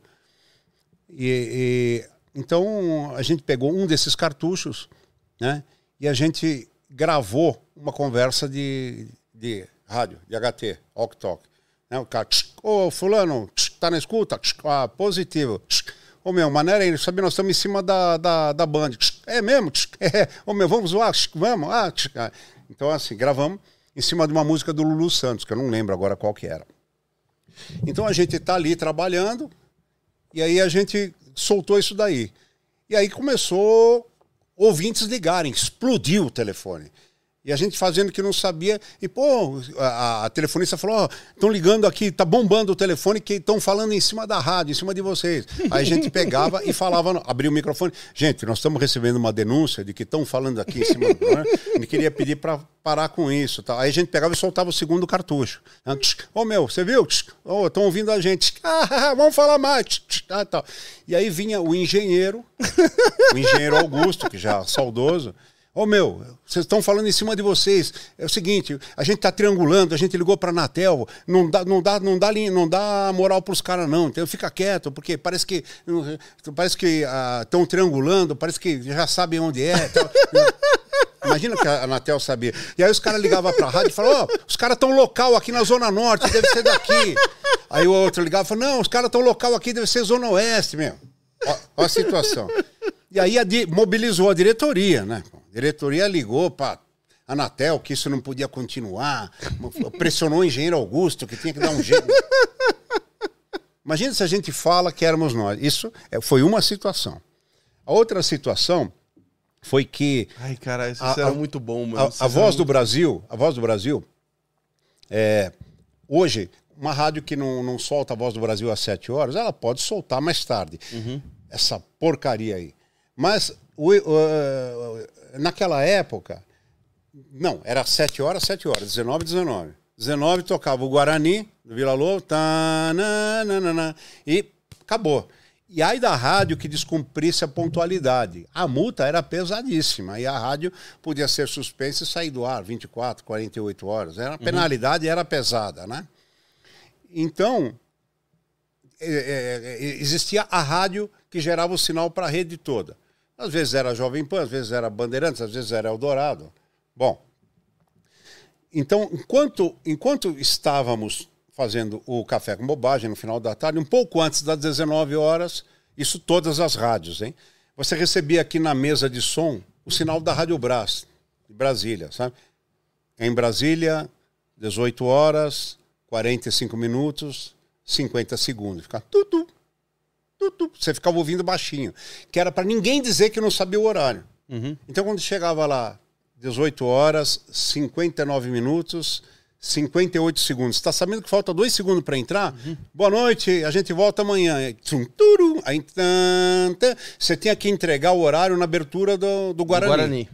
Bom, e de vez em quando a gente vazava, porque a gente estava conversando, distraído no estúdio, vazava. Aí o que, que a gente fez? A gente gravou uma abertura da Voz do Brasil, num cartucho. então a gente gravou em Brasília, 19 horas. Tan, tan, taranã. gravou até o fim da abertura do Guarani. E às vezes, bicho, a gente ol- olhava no relógio, era 7 e 1, 7 e 2. A gente, tchau, a gente volta amanhã e punha em Brasília, 19 19 horas. Tan, tan. E aí chegava o Benê Alves, entendeu? O, o, o Celinho, os caras da gravadora. Bicho, como é que vocês conseguem entregar para a Voz do Brasil às 7 horas? Às 7 e 5, 7 e 3. Aí o Zé falou, meu, eu não sei, tô entrando errado na mesa aqui, meu. E, e passava algumas vezes, até que um dia chegou o engenheiro Augusto da Bandeirantes, falou, meu, que merda vocês estão fazendo aí? aí o Zé falou, não sei, Augusto, tá chegando aqui. Ele falou, mas não pode chegar, somos nós que estamos gerando sinal. Se no AM tá entrando 7 horas, como é que no FM pode entrar 7 e 3? Aí o Zé falou, não, não sei, tem algum delay aqui. Meu, aí chamaram os técnicos, abriram a mesa, olharam a linha toda. Entendeu? E quando foram saber o que a gente fazia, foram saber um ano e meio depois. Né? A gente não ia dizer, né? Lógico, que uma dessa. Teve um- quando morreu o doutor Ulisses, que caiu o helicóptero ali perto de Lembro Paraty, disso. né? Tinha o. Como é que chama o cara, o encarregado do jornalismo da Bandeirantes, que está até hoje lá? Carregado? É, o que, que faz o Canal Livre. É bom, enfim, Ah. eu não lembro o nome dele, mas ele ele está até hoje lá. A gente passava por um corredor da Bandeirantes, que era o jornalismo, e era tudo de. Fernando Mitre. Fernando Mito. E era tudo de vidro. E ficava tudo aberto ali. E aí eu passei, a gente combinava as coisas. Eu passei e o Ivan vinha logo atrás, tipo Fórmula 1, um carro ali um, cinco segundos atrás. Então eu passei aqui, vocês imaginem que aqui tá o. Aqui, aqui atrás de mim está o jornalismo. Aí eu passei assim e eu gritava pro Ivan: Ô Ivan, você viu? Acharam o doutor Ulisses. Aí ele gritava: Acharam? Quem que achou? Foi um pescador, ele tá sem uma perna. E, e eu falando e, e andando. Ele tá sem uma perna. Recolheram ele para uma ilha. E o Ivan vinha assim: Ô, peraí, então vamos avisar o Joca. Assim. Pronto, passamos pelo jornalismo Só- e sumimos. só- só e o Fernando Mitre veio pro corredor desesperado. Ô meu, onde acharam o doutor Ulisses? A gente subiu por um corredor, fomos pro heliporto da Bandeirantes. Gente, e pra descer e fazer o programa? Fala pra mim. Não podia descer. Era quase seis horas da tarde, e a gente com o cu na mão. E os caras queriam informação. Meu, claro. E a hora que a gente desceu pra fazer o programa, a gente se trancou no estúdio. E falava, meu. E o Ivan falou, falar pro Zé, Zé, pôs um cabo de vassoura assim, na, embaixo da, da porta, do trinco. E falei, Zé, se perguntar, o trinco encrencou, hein? Pô, Zé, por quê? Não, não, fala que o trinco encrencou, depois a gente O explica. Ivan, o Ivan é foda, né, meu? Nossa, cara. Não, a gente. Então, assim, a gente sempre brincou com todo mundo, mas assim, nunca ofendeu ninguém. Não, o cara passar bem na frente do jornalismo, na notícia do dia. Não, ó, encontraram, você viu aí, grita e vai embora, mano. O pessoal do tirando. Mas como é que eles sabem, meu? Da onde eles tiraram isso? Não, e uma vez a gente tava tomando café também na, na Bandeirantes, eh, lá embaixo tinha um lugar, e aí o Ivan mandou, pô, você viu, o Guilherme Arantes capotou na Dutra, né? Aí a mulher do café, capotou o Guilherme Arantes? Claro, né? Um, o Fiat 147, cinco músicos dentro. Em cima ele amarrou piano, bateria, guitarra, é, e, mais eh, contrabaixo. A mulher, piano, bateria e guitarra em cima do Fiat? É, claro. Aí tinha que capotar. Aí não sei para quem que a mulher falou, e a mulher deve ter falado que ele morreu, né? Eu sei que a Bandeirantes preparou, a, pô, a mulher, a editora preparou o especial do Guilherme Arantes, né? Não tinha acontecido nada. Ficou seis horas lá, coitada, a editora mas a gente não tinha falado que ele, que ele morreu. A gente só falou que ele virou. Só falou que não, capotou. a- mas sabe como é que é, né? As, a- É, as coisas a assim- rádio, a rádio As coisas assim. Não, eu- a gente comentou isso lá embaixo no café. E a tiazinha deve ter falado pra que, todo mundo. que Vai morreu, né? É. A tiazinha já matou o cara, né, velho? Tem- uma história dessa, assim, que o cara escuta e vai passando.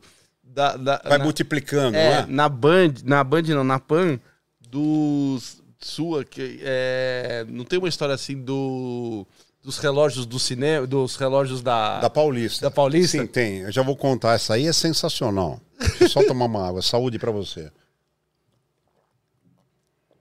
Se chama Real Podcast, aqui, ó. Ah, Santo Grau. Sabe por que que é Santo Grau? Essa porra aqui é vodka. Eles põem vodka aqui, você tá achando que é água?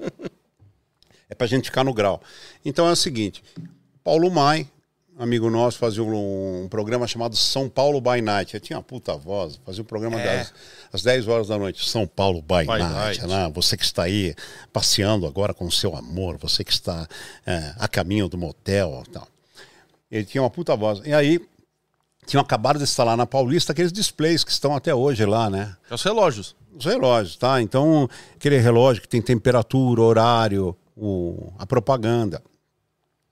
E aí ele falou para mim, você viu que legal, Pardini? Bacana, né? Estão instalando aqueles painéis e tal. Aí eu falei para ele, você sabe como é que chama isso daí? São jacks. Chama jacks esses painéis. Ah, jack, é. Nos Estados Unidos isso daí chama Jack Filmex. É Jack Filmex? É, porque Jack Filmex, porque é, nos Estados Unidos, além do relógio, tem um quadrado embaixo e onde é, fica esse estático de propaganda aqui, lá fica passando o filme. Olha que bacana, Jack Filmex, né? Bonito. Não? E ele assimilou aquilo e quis fazer um bonitão, né?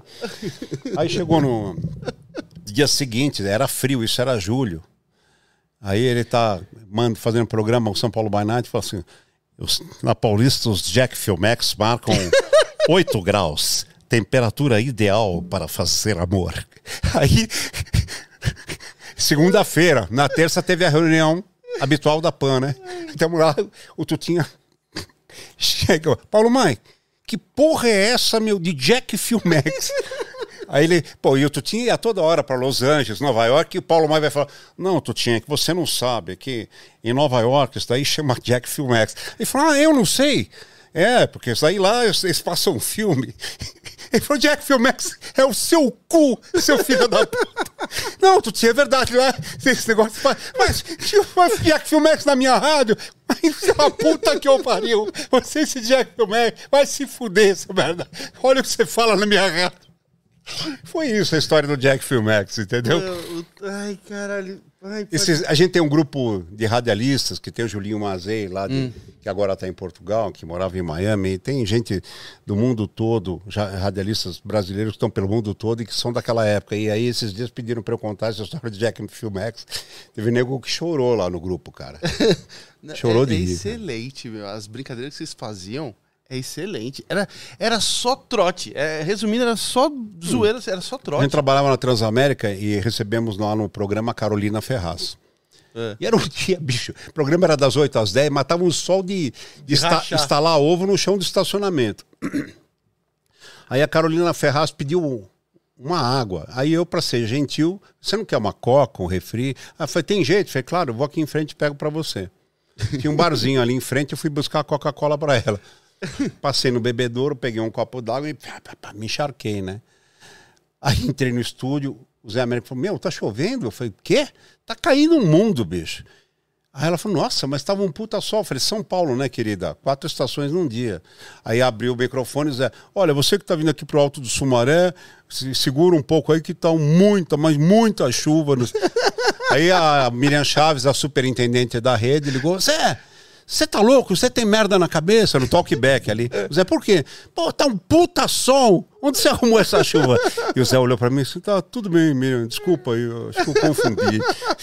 Falou, legal, velho, bacana. Tá tudo bem. Tem muitas histórias. Então, assim, meu, eu vou te contar uma bacana, uma legal. É. Eu, eu tava gravando, a- trabalhando na praça. E a gente, antes de gravar a praça, isso foi no antigo Teatro Cine Sol, antigo Teatro Silvio Santos, não existe mais. Antes de, de ter o complexo em Anguera, Nataliba. Nataliba Nataliba Leonel. Leonel. Conheço. na Taliba Leonel. Aí, ah, antes de começar a gravação, a gente ensaiava tudo, aí liberavam a plateia, e aí o Carlos Alberto ficava lá se maquiando, todo mundo, né? E aí, antes de tudo, aí o Carlos Alberto sempre foi assim, ainda é. Aí ele entra, brinca, recebe a plateia muito gentilmente, muito é, simpaticamente, e depois começa o programa. Nesse intervalo, a plateia estava instalada e o Carlos Alberto veio, é, veio não, antes do Carlos Alberto vir, eu fui lá no switch. Oi, boa tarde, auditório. ah, boa tarde, que é alvoroço, né, bicho? Lógico. É, vocês, é, vocês vieram ver a praça? Vieram. Vocês querem que eu desça? Não queremos, então vou fazer o seguinte. Bom, hoje não era para eu estar aqui, mas é aniversário do Carlos Alberto e eu vou fazer uma surpresa para o Carlos. Mas eu preciso da ajuda de vocês. Então, quando o Carlos Alberto entrar, vocês vão me ajudar a emocionar o Carlos Alberto. Eu quero que vocês levantem e cantem bem alto e com muita emoção. Um parabéns a você pro Carlos Alberto, mas assim, para ele chorar. E quando ele estiver emocionado, Eu eu, entro e abraço o Carlos Alberto. E aí vocês vão me ver e eu, quem quiser pode me abraçar também. Tá combinado? Tá. Então vamos lá. Então, esperando. Ok. Aí entra, aí começa estão ali, estamos esperando. Aí entra o Carlos Alberto. Oi, boa tarde, auditório! Levanta todo mundo. Parabéns! E, Porra, para, para! Aí a, aí a tiazinha lá da festa, é, senhor pensa que a gente não sabe, né? Não sabe o quê? Aí ela, vamos lá, meninas! De novo, parabéns! Peraí, porra! Quem que falou isso? Aí assim, é o Silvio! É o Silvio, esperando o Silvio descer e nada, né? Aí, porra, já sei! Pardini! Porra, cara. Cadê o Pardini? Chama o Pardini. Adivinha se eu gravei esse dia? Ai, bom, posso? Ai, cara. Teve uma vez também que o Carlos Alberto tava puto. Ele gosta muito de carro, Sim. carros legais, né? Aí um dia eu fui passar o texto com ele no. ele tava nervoso. Eu fui passar o texto com ele no camarim. E aí ele. e aí eu vi que ele tava nervoso, eu fui sair, né? Eu falei, não, não, pô, senta aí. Aí ele tava no telefone brigando, brigando. Aí desligou e falou, porra! Eu estava dirigindo, estava chovendo, não vi o buraco porque o chão estava molhado. Enfiei o- a roda do Mercedes, quebrei a roda. Que agora não acho. Porra! Já liguei na concessionária, liguei no. Aí não acho. Eu falei, pô, você precisa de roda de Mercedes, BM, Audi, porra, fala comigo. Falou, pô, você arruma? Eu falei, não, mas distrai, né? Ah, pra puta que eu pariu! Ah, se fuder! Fala comigo, arruma não, distrai. Bicho, Cara, você imita muito bem o Silvio Santos. Você imita. Olha, não, não é, Ariane? Não é igual? O. Tem muitas histórias. Tem uma outra história legal. Vou te contar uma outra história legal. Que essa é um clássico. Essa é um clássico. É, eu trabalhava no Domingo Legal. E aí, eh, vocês lembram da Casa dos Artistas? Sim. E aí, no final da- do Domingo Legal, o Gugu dividia a tela com o Silvio Silvio. Santos. Então, todo mundo sabia que o Silvio Santos estava ao vivo, por exceção, na- no- naqueles domingos. Bom, aí eu estava na praça de alimentação, que a gente chamava de Praça da Lamentação, porque todo mundo só ia lá para tomar café e reclamar. e ia umas tiazinhas lá, porque sabia que podia ver o Gugu e casualmente encontrar o Silvio no domingo. E via os artistas tomando café. E aí tinha na pra... no fundo da praça de alimentação tem um jardim e tem banheiro dos dois lados. Bom, enfim, eu estava indo no banheiro do lado esquerdo e tinha uma caravana E tinha umas senhoras e umas meninas aqui nessa, nessa ilha, nesse jardim. E aí é, é, tinha uma, é, uma senhora me reconheceu, tá com uma máquina fotográfica. Aí ela falou, você é o Pardini, não é? Eu falei, sou. Aí, ah, prazer, podemos fazer uma foto, fez a foto, tá? Falou, é muito difícil a gente ver o Silvio. Eu falei, não, ele está aqui no banheiro. Mas ele, o Silvio Na tá praça no de alimentação. Banheiro da praça de alimentação. Eu falei, está aqui no banheiro. Ai, será que é muito difícil tirar uma foto com ele? Falei, imagina. Imagina, o Silvio. Não, que é isso? Eu falo com ele, mas não tem problema. Não, meu amigo, que é isso? Aí peguei e é, banheiro bem próximo da praça de alimentação. Aí entrei, segurei a porta aberta no pé, pus o corpo para dentro, né? E falei, ô Silvio, tem um pessoal aí querendo fazer uma foto com você. Aí e eu falava, ah, mas agora eu tô cagando. eu falava, Silvio, mas o que, que custa? É uma foto. Pô, Pardini, mas fala que eu tô cagando. Aí eu punha a cara para fora assim e fazia assim, a mulher, não, a mulher fazia assim, não, Não, não precisa, não. deixa, deixa. Aí, aí eu falava assim pra ela, não, Calma que ele vai tirar. é. Aí eu punha a corpo pra dentro não, e falava, pô, Silvio, o que que. Imagina eu dar dura no Silvio. Eu falei, pô, Silvio, que custa, pô? É uma foto. Ele fala, puta que eu pariu, Pardinho, mas que caralho! Fala que eu tô cagando, porra! Aí quando eu saí, a mulher não tava mais. Aí quando eu, eu saí do- bem do banheiro e olhei lá no fundo da praça, já na saída, que tem uma porta de vidro grande, aí só via a silhueta do pessoal assim, não, não, tchau, tchau, tchau, já indo embora, cara.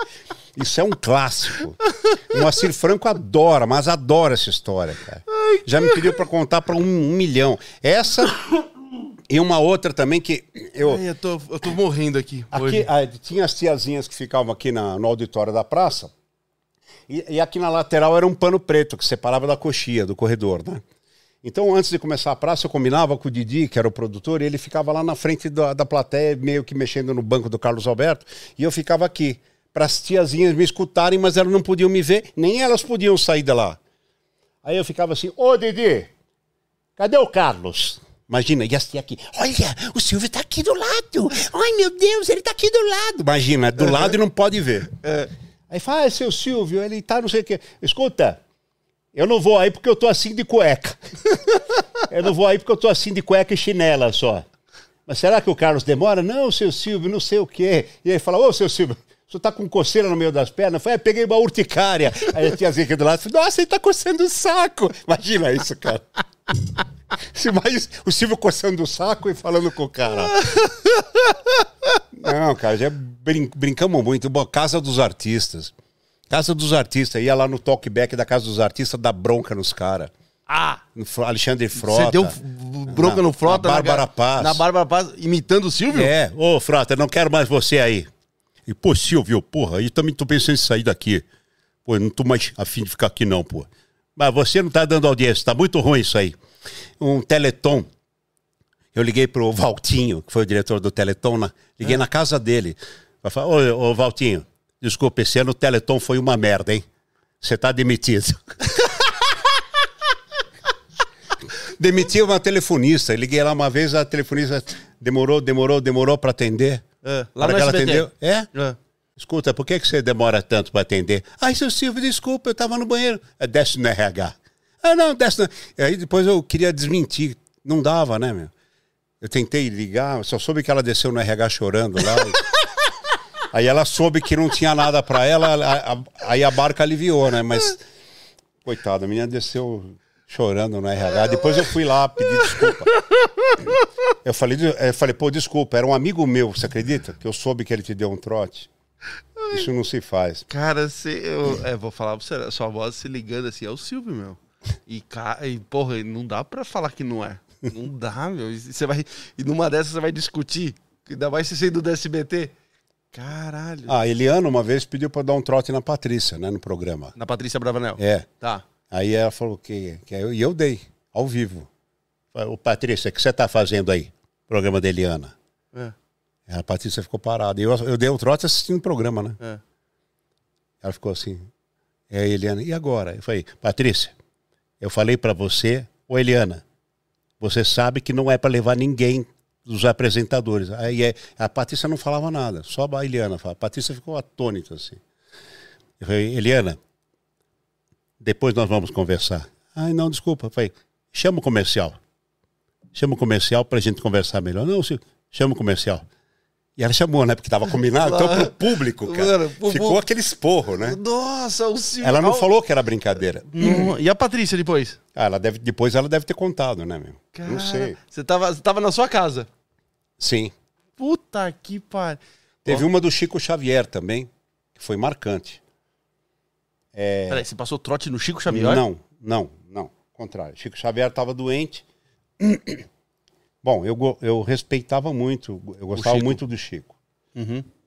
Gosto até hoje. E imitava o Chico, sempre respeitosamente. E o Gugu adorava eu imitando o Chico. O Chico estava doente, teve um episódio no final da vida do Chico. É, não sei se vocês vão lembrar disso, que o cinegrafista, quando ele estava internado, é, o cinegrafista flagrou assim na janela. Uma luz. Uma luz saindo da Isso. janela e. Bom, o Gugu ficou. fez essa matéria e ficou passando isso O domingo inteiro. é, muito tempo. E aí o Gugu falou, falou para mim, olha, eu vou fazer uma matéria assim, assim, assim, vou pegar uma matéria da, não me lembro se era Contigo ou Capricho, que reproduz uma entrevista com o Chico. E eu vou falar disso e, como o Chico está muito doente, eu vou falar o que ele fala aqui, que a vida é uma passagem, etc e tal. Aí eu vou ler a pergunta e vou dizer, olha o que o Chico respondeu. Então você vai ler as respostas do Chico, você vai interpretar fielmente, sem brincar, para ficar exatamente o que ele escreveu. Aí eu fui lá na, com a Iracema e, e li fielmente o que. O Chico. Porque era. Ele fala assim, porque era, entendeu? O Google fala assim. Foi perguntado ao Chico Xavier sobre a nossa missão aqui na Terra. Olha o que ele respondeu. Então era assim. E aí entra A vida que nós representamos é uma passagem. né? Era isso. Bom, então aí eu tava, fui lá e gravei. Quando chegou, eu gravei duas vezes. Só que na primeira vez, quando chegou na última resposta, eu não me lembro se eu mordi a língua, se eu fiz uma pontuação errada. E aí eu falei para Iracema, ih, para que eu caguei. e aí eu gravei de novo, vocês estão adivinhando, né? Vocês estão em casa, peraí, vocês estão assistindo, para de rir, espera o final. Aí, bom, tô lá no programa, tô ali do lado, como sempre, o Gugu apresentando o programa, a gente aqui na coxinha do lado. Bom, aí começou aquele clima constrangedor, o Chico Xavier estava bem mal, passando aquelas luzes ali, ele passando aquela imagem, né? E, e tinha a brincadeira das mulheres e dos homens ali, Sim. tava o padre Marcelo, enfim. E aí, quando chegou na última pergunta, o Gugu, não me lembro o que que era, né? Mas ah, eu lembro que entrou a minha voz falando assim, A vida parece ser longa, mas para a eternidade é um momento tão breve aqui na Terra e para que eu caguei. Aí o Gugu, ele parou, ele parou. E ele falou assim: vamos pro comercial, daqui a pouco nós voltamos. Eu falei, rua. Acabou, fudeu, rua. Meu, as pessoas estavam do meu lado. A Silvana Moreno, que agora saiu do SBT, o pessoal todo olhou para mim e falou: Pardini, caralho! Eu, meu, eu não sabia se eu chorava, se eu, o que, que eu fazia. Eu saí, mas o que que acontece? Na verdade, quando o Gugu parou, é, ele, tava, ele tinha um monitor grande, uma TV ali embaixo, que era ele ficava olhando o Ibope o tempo todo. E nesse momento o Ibope estava bombando. E a, Globo deve ter saído para break, ele saiu junto. Ele não estava ele não estava ouvindo. Então, assim, o, o Magrão, que também podia me, me ferrar, que era o diretor do programa, também não estava ouvindo. Mas o switcher inteiro ouviu em cima e, e a produção inteira ouvia embaixo. E os dois que podiam me, me, me ferrar, que era o Gugu e o Magrão, os dois não ouviram. Que foi a minha felicidade. Porque depois do programa, eu fui comentar com o Magrão. Falei, Magrão, pô, desculpa, cara, mas eu gravei duas vezes. O Magrão falou, pô, você gravou duas vezes o quê? Eu falei, o Chico Xavier. Ele falou, pra que você gravou duas vezes? Eu falei, você não viu que foi errado no ar? Ele falou, não. Falei, então tudo bem. Aí nem expliquei. Tá certo. Entendeu? Mas, bicho, foi um, um terror pra mim. Quase que um infarto. Onde tá o Magrão hoje, hein? O Magrão tá em casa, tá parado. Tá parado? Ele foi desligado do SBT já tem algum tempo, Tempo. né? E tá parado, depois não foi chamado mais. Na, na época ele foi desligado, quando o Homero Salles voltou, né? O- por, não sei, aquelas coisas de TV, né, cara? Uhum. É, e depois ele, ele, na verdade, ele, ele não, na verdade ele estava com o Celso Portioli, se não me engano. Aí o Celso trocou de diretor, foi alguma coisa assim. E aí ele, ele ficou em, em casa, depois não, não foi mais chamado. Então ele está parado. Entendi. Era, é, é, você trabalhou com os dois ícones da TV, né? O Gugu Eu traba e o Faustão. trabalhei com o Gugu, Faustão, Carlos Alberto, Alberto. e quem mais? Gugu, Faustão, Carlos Alberto, é. Mas, mas naquela briga ferrenha dos domingos, Sim. você tava. Você, você passou pros dois lados, né? Você viu aquilo de frente. Você é, é relato daquela história de um lado e de- do outro, correto? Sim, sim. Aí trabalhei com o Silvio também. É. Também. É, eu trabalhei com, com o Silvio no Topa Tudo por Dinheiro, Ah, lembra como era bom esse programa? fazendo a câmera escondida. Depois eu, eu, eu fui pro Faustão. É, trabalhei com o Silvio e fazia a praça. Depois eu fui pro Faustão. Depois eu voltei pro Gugu e fazia a praça de novo. E a história do, do Faustão foi porque eu fazia as câmeras escondidas com o Silvio. Aí eu fui receber um prêmio com eu e o Zé Américo pelo Café com Bobagem. Distinto Palladium. Como melhor programa de rádio. E o Fausto, melhor apresentador de TV. Aí o Fausto chegou para mim e falou: Porra, bicho, é, eu vejo você lá no o Silvio, pô, é muito bom, tal, não sei o quê. Quem que cria? Eu falei: Eu que crio. Não, mas é, assim de escrever. Eu falei: Sou eu que faço. Porra, bicho, então eu vou falar com. Essa semana nós temos uma, uma reunião lá que estamos precisando de alguém que é, renovar, alguém que cria, que faz as pegadinha e faz uns quadros novos no programa. Na quarta-feira eu vou te ligar. Falei: Pô, legal, mas eu não me empolguei porque já tinha ouvido tanto esse tipo de coisa, né? Aí quando foi na quarta-feira, me ligaram mesmo. Eu nunca esqueço isso. Aí quando foi dia 16 de maio de 96, que era o meu aniversário, eu fui chamado lá na, na Globo, a, a sede da produção era na Avenida Angélica, do Fausto e do Video Show. Um pouquinho entre a Alameda Santos e a Rua das Palmeiras. Aí me cha- chamaram lá, tava o Carlos Manga, Guilherme Boca, que era o diretor da linha de show da Globo, o Fausto, e o Deto Costa, que hoje é, da, é o diretor superintendente da Record Internacional. E aí fica aquela negociação e eu só queria ser ator. Aí o Manga, não, você vai fazer oficina de direção, porque nós temos muitos planos para você. Não, Manga, eu não quero, mas ficou aquele negócio falso. Não, porque a gente tem um plano de carreira para você, não sei o quê. E eu, eu, eu, eu entrei. E aí comecei a fazer as brincadeiras com os globais, né? Que até então era proibitivo você brincar com os caras. Não podia. É, aí o primeiro que eu, que eu brinquei foi o Paulo Altran. E aí o manga ficou Puta ensandecido assim de, de alegria. Que foi eu tam, mas eu não queria fazer o Paulo Altran. Eu só fiz porque eu dei a ideia e ninguém quis fazer. Aí o manga falou: "Ah, não vou perder a ideia, você vai fazer". Eu fiz bem com o cu na mão, eu não queria fazer. Lógico, é o Então. Paulo Altran. Então, né? E era brincadeira, era uma brincadeira que tinha que ter começo, meio e fim sem ofender o cara. O cara tinha que gostar no final da brincadeira. Eu não podia falhar. E era improviso e com o Paulo Altran. Era apenas a- o, o cara mais fudido da TV e do teatro. Né? Sim. Como é que era a brincadeira? Eu era um repórter que entrevistava ele e não sabia nada dele. Tá no YouTube. Se vocês entrarem lá, repórter, eh, pegadinha do Faustão com Paulo Altran, vocês vão ver. Eu não sabia nada, nem o nome dele. E É, ele? e ele, não, ele muito educado, mas puto, mas um cavalheiro. perguntava, e a sua coleção de gravatas? Ele falou, não tenho. Eu falei, mas você é Paulo do quê? Altran. Aí fala, ah, tá, tá, estamos aqui com o seu. É o que, é, o- mas é seu nome mesmo? Paulo Altran. Aí fala, escuta, e o, por que o futebol? Porque o senhor jogou.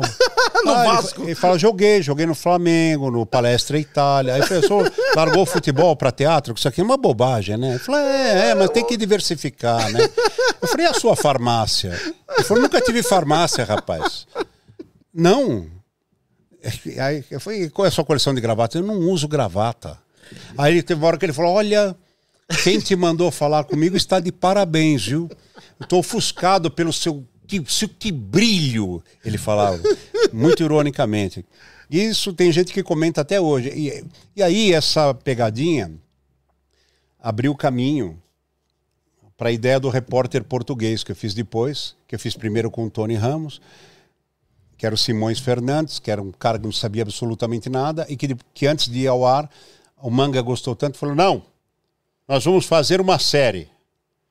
E aí a gente fez com Tony Ramos, com Otávio Augusto, com o, o Tarcísio e a Glória, com Estênio Garcia. Fizemos uma série do, do repórter português que depois acabou virando é, o, também um quadro no Gugu e que depois virou, na verdade, um esquete na praça. Que eu adorava fazer o repórter português, mas depois ficou manjado, né? Entendeu? E aí também era a mesma linha, não sabia nada de ninguém. Fiz com a Fafá de Belém, fiz com o Reginaldo Rossi, que ficou muito É, qual- puto. Qual desses ficou o mais puto? Desses que você. Ai, O Reginaldo? cara, Reginaldo ficou muito puto. Dudu Nobre ficou muito puto. Sérgio Reis. E o Sérgio Reis ficava, ele começava a cantar. Eu falei, como é que é aquela vossa música da Jovem Guarda que fez muito sucesso do coração? Aí ele pegava o violão e ficava. E eu cantava junto, né? Ficava, Se você pensa que meu coração. Eu cantava "É de pastel. Ele, não, papel. Ah, está bem. Então canta, canta de novo. Aí se você pensa que meu coração é de pastel, de papel. Aí eu falei, tá bem. E aquele vosso hotel que tinhas lá no Mato Grosso, que deste um golpe no vosso sócio? O rapaz está me ofendendo. É, mas estão ofendendo. Não deste um golpe no vosso sócio? Rapaz, não, quem te falou isso daí? Falei, "É, a vossa história. Não, não tem história nenhuma. O- A, do, do, teve do Ari Toledo também Como é que foi? português com Ari Toledo, que falava assim: escuta, conta aí como é que é que a vossa história é semelhante à do Mike Tyson. E foi como o Mike Tyson? Porque o Mike Tyson ele lutava no presídio. Ele lutava no presídio antes de se tornar um profissional. É verdade isso. Ah, é? É. E depois que foi, foi se tornando um grande lutador no presídio, ele se consagrou no presídio, depois foi para a vida profissional. É, ele falou, não, eu nunca entrei num camburão. Eu falei, espera lá, como é que ias para o presídio? Ele falou, não, o senhor está completamente equivocado. Sou Ari Toledo. Não, sou Ari Toledo. Eu falei, mas tá bem, mas o senhor conta piadas. Eu conto piada. Mas o senhor consegue viver de contar piadas? Não tem um trabalho? Nossa. Ele falou, não, meu amigo, o senhor está enganado. Está bem. Mas senhor Henri Toledo, Ari Toledo, meu amigo. Tá bom, estou aqui com o seu Henri Toledo. Ari Toledo. Ari Toledo. Vocês podem procurar no YouTube, você vai- chega uma hora que ele falou, porra, meu amigo, não dá mais. Ele pegou o violão e falou, aí chegou uma hora que falou, "Ó, faz o seguinte, o senhor fica aqui, eu vou pra puta que eu pariu. Pra não mandar o senhor pra puta que pariu, eu vou pra puta que eu pariu. Aí veio a esposa dele, né, que já, já, já falecida, Marli Marley. Calma, Ari, calma, porra, o cara não sabe meu nome, o cara não sabe quem eu sou, tá me chamando de presidiário, puta que eu pariu. Você também vai me encher o saco? Ela, calma, Ari, calma, Ari. Sabe, foi muito legal. Teve a do... A do a do Zé do Caixão. Zé do Caixão espumava, velho. Como é que foi? Que eu falava para ele, e, e diga-me, senhor eh, José, José Caixão. Eu falei, não. Foi aquele vosso filme, O Estranho Bumbo, do Zé do Caixão. Que eu queria que ele me corrigisse, porque é Uhum. Estranho Mundo. Sim. Eu falei, não, aí não. Peraí. Aí não. Falaram do meu bimbo, não. Ele entendeu bimbo. Ela entendeu bimbo. Porra! E ele cuspia, cara, ficava guspe na barba, aquela coisa nojenta. Aí, aí a mulher dele veio, não, veio falar, calma, ele, calma! Porra! Cada um no seu lugar, com todo respeito às mulheres, porra! e aí eu falei, escuta, tá, vamos continuar. Com respeito. Tá bem. E aquele filme eh, que ganhou o prêmio agora dos Quatro Trilhos? Eu falei isso, que era para falar os, aquela Fernanda aquela eh, dos quatro trilhos, que era para ele corrigir para quatrilho. Eu falei, não. É Fernanda Montenegro, Central do Brasil. Ele ainda meteu outro filme que não tinha nada a ver. Sabe? Aí eu falei, e diga, aquele humorista, tem um humorista que é consagrado do cinema que chupa Chaves, não? Falei, não, é Juca Chaves. E, cara, e ele foi, ele foi, chegou uma hora que ele falou, olha, não dá mais, cara, não dá mais, eu agradeço. Não dá mais. E, e do Reginaldo Rossi, Reginaldo Rossi, cara, ele chegou três e meia da manhã de um show, num hotel na Rebouças. Aí eu punha ele na cadeira, vamos, vamos começar, estamos aqui com o seu Reinaldo Rossi. Ele, é com aquela paciência de Lorde, né? É, Reginaldo. Tá bem, senhor Reginaldo, vamos lá. Está, não está bem aqui. O senhor se incomoda, vamos sentar ali na cadeira. E vamos lá, vamos lá. Sentava na cadeira. Começa... Bom, estamos aqui com o seu Reginaldo Rossi, que é um grande cantor. É, tá bem aqui? Aí o câmera faz assim, não. combinado. Volta lá, volta. Aí, voltar. Voltou umas quatro, cinco vezes. Eu falei, seu, seu Reinaldo. Aí, depois que já tenha gravado cinco minutos, falei, escuta, o senhor se incomoda de gravarmos lá no refeitório, que acho que ali vai ficar bem. Aí foi, puta, foi pro refeitório, cara. Aí ele falou pro garçom, falou assim, escuta, me vê um uísque. Aí quando veio o uísque, estava já gravando a entrevista, peguei o copo e falei, escuta, desculpa, mas o senhor não vai beber na frente da câmera, né? Isso é uma falta de respeito. Para Portugal não pode beber. Aí ele pegou o cigarro, acendeu o cigarro. O senhor não vai fumar também. Ele falou, olha, eu só não vou mandar o senhor para um lugar em respeito à sua mãe, que deve ser uma pessoa muito educada. Né? Aí foi perguntando as coisas, falei, escuta, quem que consideras assim uma pessoa, um cantor de, de renome do Brasil? Quem é o maior cantor? Aí falou, sem dúvida, Roberto Carlos. Eu falei, pois, Roberto Carlos canta. E ele ficou espantado, né, cara? Ele falou, não, Roberto Carlos só canta. Eu falei, mas espera aí, que eu, que eu sabe, Roberto Carlos só joga bola. Aí ele fez assim. Nossa, não. o Roberto Carlos ainda jogava Sim. bola. Né? Ele falou, não, é outro Roberto Carlos. O senhor, ele falou, o senhor está muito mal informado. Tá bem, vamos falar de música então, já que quer falar. E aquela Fafá Bedelém? e, e, e, e é, o português fazia isso, né? Sim. E aquela Ivete Sengalo? Por que, que tem este nome? Ela não gosta de bichos? Eu falei, não, é Ivete Sangalo. E, aí depois eu falei, escuta, vamos lá, quero aquela música que o senhor canta lá do o rapaz que serve bebidas. do rapaz, é. o garçom. garçom. Aí ele fumando, aquela puta má vontade, três e meia da manhã, esculhão na lua, né?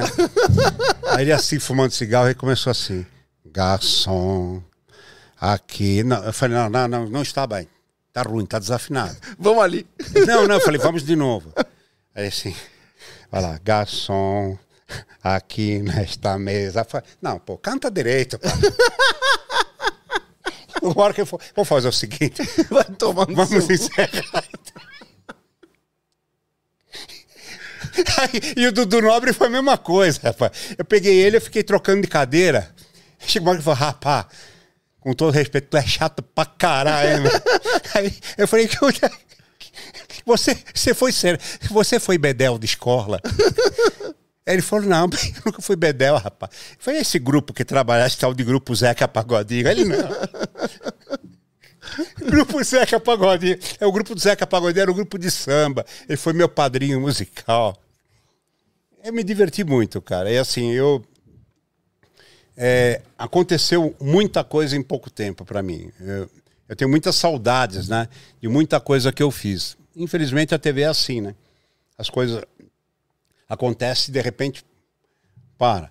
A gente está agora com um projeto, nós estamos contratados da TV Bandeirantes, temos um, um piloto de programa gravado que está. Já gravamos dois formatos de piloto, porque devido à pandemia aconteceu e desaconteceu. Essa palavra não existe, né? Mas a gente costuma dizer assim.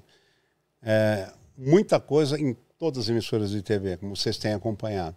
Então nós gravamos, formatamos um projeto que foi modificado duas vezes, então está no terceiro formato. E a gente está aguardando agora uma posição da TV Bandeirantes. Estamos todos contratados da Play FM, onde fazemos o Café com Bobagem de segunda a sexta-feira, da meio-dia às duas. Se você está em São Paulo, você pode ouvir pelo rádio 92,1. Também pode acompanhar pelo YouTube no canal Café com Bobagem Oficial Você pode visitar lá, tem entrevistas muito legais. Ontem à noite fizemos com a Priscila Fantin. Com a Priscila. É, e, o, e o Bruno Lopes, marido dela, mas já fizemos com Oscar Schmidt, fizemos com muita gente legal. Vocês podem, então, são muito divertidas as entrevistas.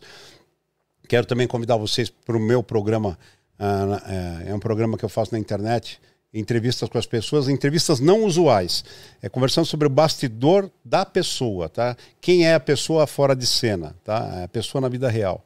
Se chama Hora do Recreio com Oscar Pardini. É, ele não é feito para o YouTube, ele é transmitido via satélite para o Brasil todo, sábado, 8 da noite, mas fica nesse canal Hora do Recreio com Oscar Pardini. Vocês estão convidados a visitar. Meu Instagram é Oscar Pardini. Enfim, a gente não para, mesmo para quem não está nos vendo na TV, a gente está sempre é, trabalhando, está sempre é, batalhando.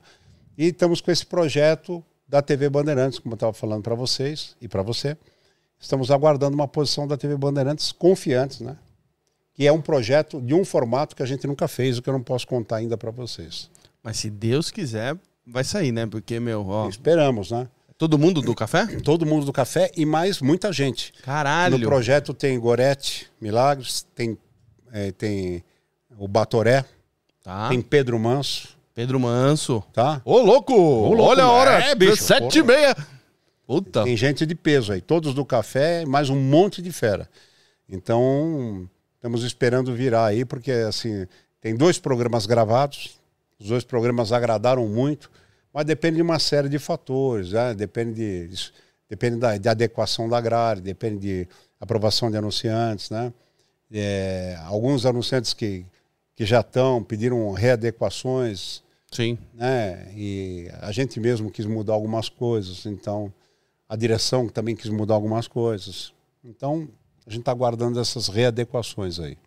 Ah, mas vocês merecem demais. Obrigado. Cara, e você, olha, Padilha, eu adoro vocês, eu adoro o café. Eu acho que ó, é o máximo. Tem, tem um superchat? Opa, tem uma pergunta aqui. Manda aí. Do Adalberto. É, ele mandou uma boa noite, queria parabenizar o grande humorista Oscar.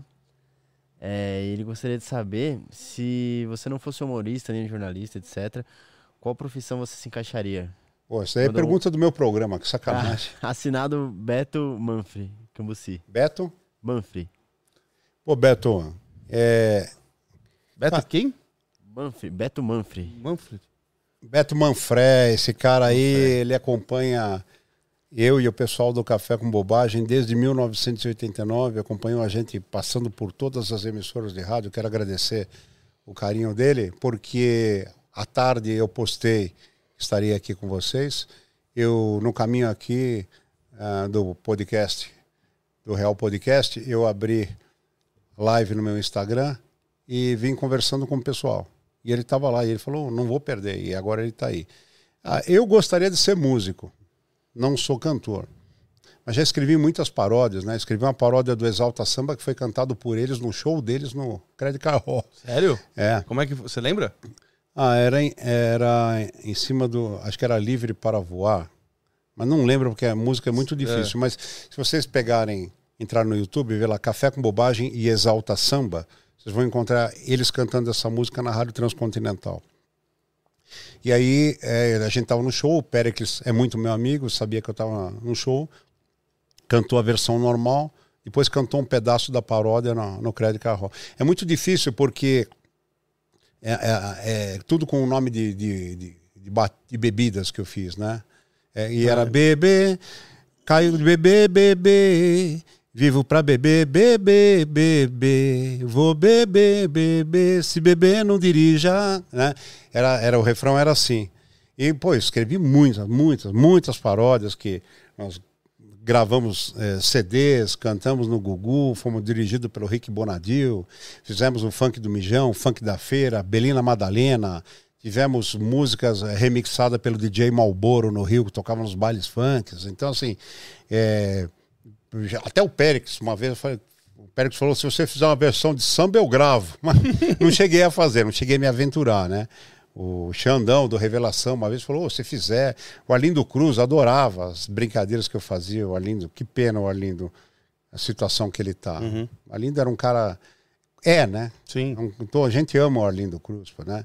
Então, assim, eu, eu gostaria de ser cantor. Não, não sou. Né? Mas assim, eu acho que se eu, claro, se eu não fosse humorista e tivesse me dedicado a cantar, pela vontade que eu tenho, aí eu, eu acho que eu estaria cantando bem.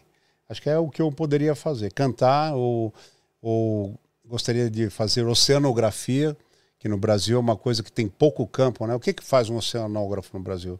Acho que só pode trabalhar para Petrobras, né? Sim. Fazer prospecção para Petrobras. Você não pode fazer outra coisa, né? Geologia é uma coisa que me encantava na infância também. É, arquitetura. Quando eu era pequeno, meu pai era artista plástico, meu pai pintava. E eu dava a volta no quarteirão da minha casa com uma prancheta na mão e eu ia desenhando as casas do quarteirão. Ia desenhando, depois eu chegava em casa e pintava. Tanto que quando eu era office boy, um dia eu peguei e fiz a planta do lugar que eu trabalhava. E por hobby, por nada. Aí um dia eu cheguei da rua. Tinha quando polícia? Eu, não, mas quando eu quase isso, quando eu fui prestar conta para o tesoureiro da empresa, ele jogou o papel assim em cima da mesa, depois que o dinheiro falou: Você que fez isso aqui? Eu falei: Foi. E tinha a planta completa, tinha até o alçapão do teto. Ele falou: Por que, para quem que você fez?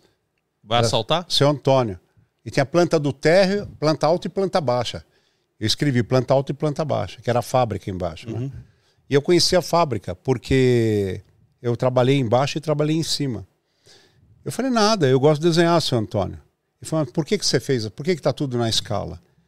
Eu falei, porque eu gosto. E na minha, na minha mesa tinha uma régua escala, que é, que é, uhum. é uma régua comprida com três faces, né? Você tem polegada, centímetro Sim. e. Bom. E aí ele, ele, ele pegou e rasgou aquilo as duas folhas. Ó, que isso não se repita, se acontecer de novo, vou chamar seu pai. Eu falei, senhor Antônio, mas eu gosto de desenhar. Meu pai sabe, se o senhor falar com meu pai, ele vai mostrar um monte de, de desenho.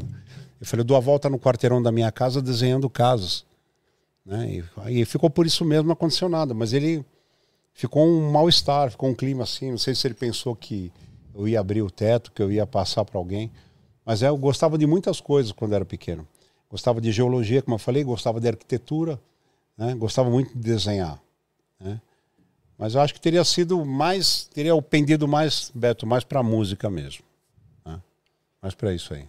Eu acho, acho maravilhoso é, quando você, assim, para onde você vá, tem o pessoal que te ama, tem o pessoal que está sempre com você. Isso para um artista é a maior, a maior satisfação.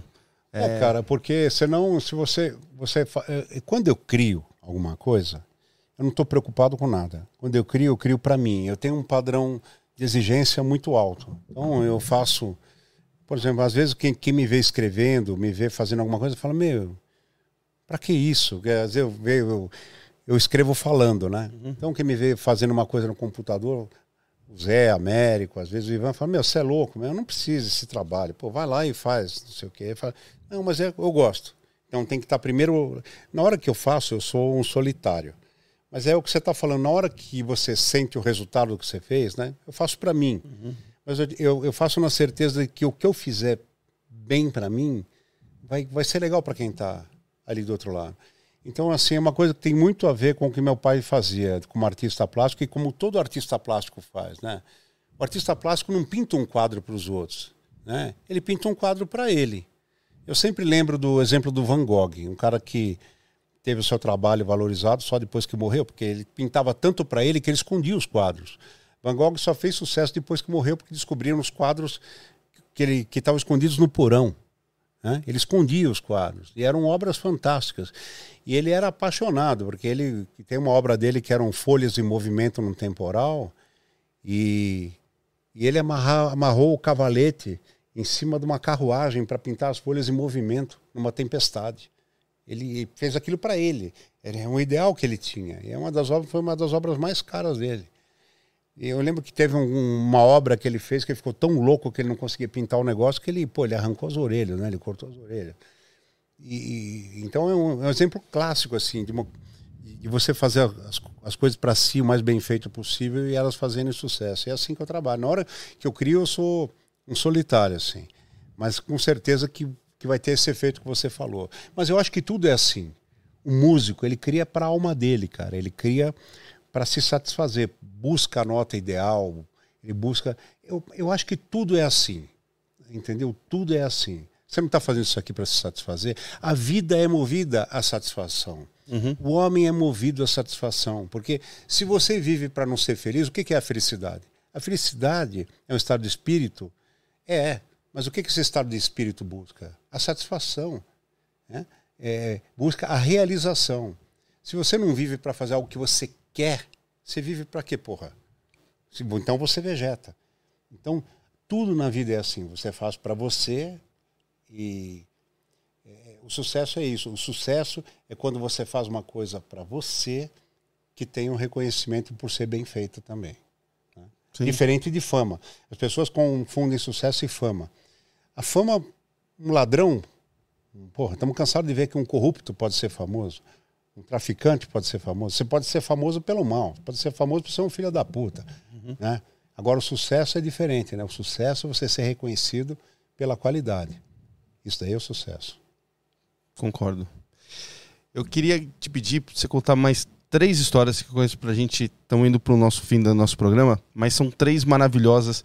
Que uma é, é que eu sei a sua, a sua imitação do Silvio hum. já te rendeu uma renovação de contrato? Sim. Como é que foi essa história?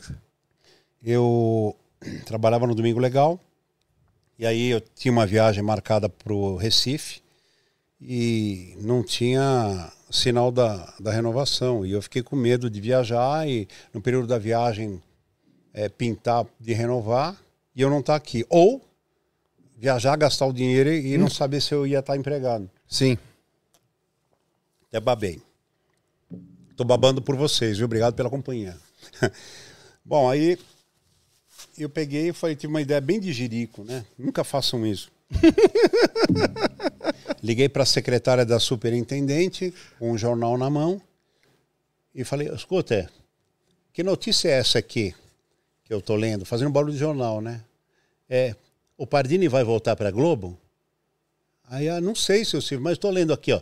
Aqui, ó. Depois de, de, de, quatro anos e meio no Faustão e um ano no SBT, Oscar Pardini pode deixar de novo o Domingo Legal e voltar para a Rede Globo. Dessa vez para trabalhar no programa, no caldeirão do, do, do Hulk. Aí eu não sei se eu não estou sabendo de nada. Não, então vê, vê, veja aí, vê, vê, veja aí com a nossa superintendente, porque não, não, não quero perder de novo. Tem que resolver isso aí. Ah, tá bom, pá. Quieto. E assim, um pouco depois que eu fiz isso, já me arrependi. Aí quando foi já de tarde, a, a secretária, a secretária Luziane ligou para mim. Oi, Pardinho, tudo bem? Tal, tal. O superintendente quer falar com você. Você pode estar aqui amanhã? Eu falei, claro, claro. Mas fui bem com o cu na mão. Fudeu. é. Cheguei nove horas da manhã. Aí, ah, ela tá aí? Não, não tá, mas ela já vai chegar. Aí sentei, cara. Foi a manhã mais longa da minha vida, assim. Eu imagino. É, eu lembro que tinha é, uma térmica daquelas de café, aquelas de metal assim que você aperta a tampa em cima, né? Você tomou inteira? Inteira. inteira. Eu ia lá, ah, pardinhos, pode tomar um café. Eu ia lá, tch, tomava. Ia lá, tch, tomava. E tinha uma, tinha uma, não sei como é que chama, é um, é um suporte de madeira que tem os jornais do dia, né? Eu pegava o jornal, não conseguia ler, punha aí, não conseguia ler. Cara. Nervoso pra caralho. Nervoso. Tomei o café todo e levantava e andava naquela antessala e voltava, e andava naquela antessala e voltava. Aí chegou a superintendente, ela olhou para mim, eu estava sentado assim, ela olhou para mim e falou: Oi, seu Pardini, tudo bem? O senhor tá bom, né? Feitou, a gente já vai conversar. Entrou, né? Eu falei, meu, agora rua, né? fodeu, né? agora é rua. Cara, rua, meu, eu. RH. eu suava, aí, então, eu suava. Aí, bicho, aí passou 15 minutos, aí passou meia hora, aí passou 40 minutos, aí nada, nada, nada. Aí tocou o telefone e a menina, acho que deu 50 minutos, Pardini, é para você entrar. Aí eu entrei, era uma mesa como a tua, assim, ó. Né? É, aqui era a parede, a porta era ali. Aqui era a parede, e aí ficava superintendente. As folhas do contrato estavam aqui assim. Ó. Entrei, sentei. Aí ela falou: Pardini, você tá rico? Aí, que eu, aí eu falei: puta, fudeu, né? Agora velho? fudeu. Ela falou: Pardini, você tá rico? Eu falei: não, porque ela falou: você não tá precisando mais trabalhar, né? Aí fudeu. Tá. Aí você falou: tá tudo. Não, e tudo aqui, contrato tudo aqui. É, tipo assim, ele... Eu falei: todo... é rua, né? É rua, né? Eu falei, eu falei: você não tá precisando trabalhar. Eu falei: por quê? Ele falou, pô, o contrato seu tá pronto três dias, você não aparece. Ela queria dizer, tirou o cu da reta. Tirou dela da reta, que ninguém te avisou nada, ninguém É. tinha te avisado. Então, ela pegou, jogou a caneta e falou assim: Tó, vê se tá tudo certo aí. Cara, você acha que eu li o contrato? Mas nunca. Você Então. assina ali qualquer. eh, Obrigado. Eu sou canhoto, peguei a, a caneta. Acho que eu nunca fiz, li nada tão rápido na vida. Eu peguei, cara, eu peguei, eu, eu ia na página aqui, ó. Pá, né? Cara, assim, fica- olhava, não li. Mas não cons- nada, nada. Era só aquela- Aí ela falou, é, cara, ela falou, tá, é, se tiver tudo certo, rubrica e ca- rubrica todas as páginas e assina no final. Cara, e, e foi difícil, hein, de assinar. Porque o meu braço, cara, eu tava trêmulo, eu tava com o braço Fica duro, né? e dificuldade para assinar, velho. Quando chegou no final, eu juntei tudo. Ela falou: tá tudo certo mesmo? Eu falei: ô, eu nem vi. Se tivessem reduzido o salário, tava, tava tudo certo, velho. E eu só contei essa história um dia que eu. anos depois, né? Quando eu já tinha saído do SBT e voltado, porque o senhor Moacir Franco caguetou. Caguetou pra todo mundo, entendeu? O Silvio ligando, filho. Não. Quero que renova com o cara. Ô, eu juro pra você, meu. Trabalhando no SBT do que você faz o Silvio, enquanto o Silvio estiver vivo, você. você Aí teve uma história também com o diretor do Gugu, que era o Magrão. É. E teve um domingo que chegamos lá pra fazer o, o Gugu, né? O Magrão passou por mim e falou: Pardini, eu falei, ô Magrão, boa tarde, tudo bem? Vai tomar no cu!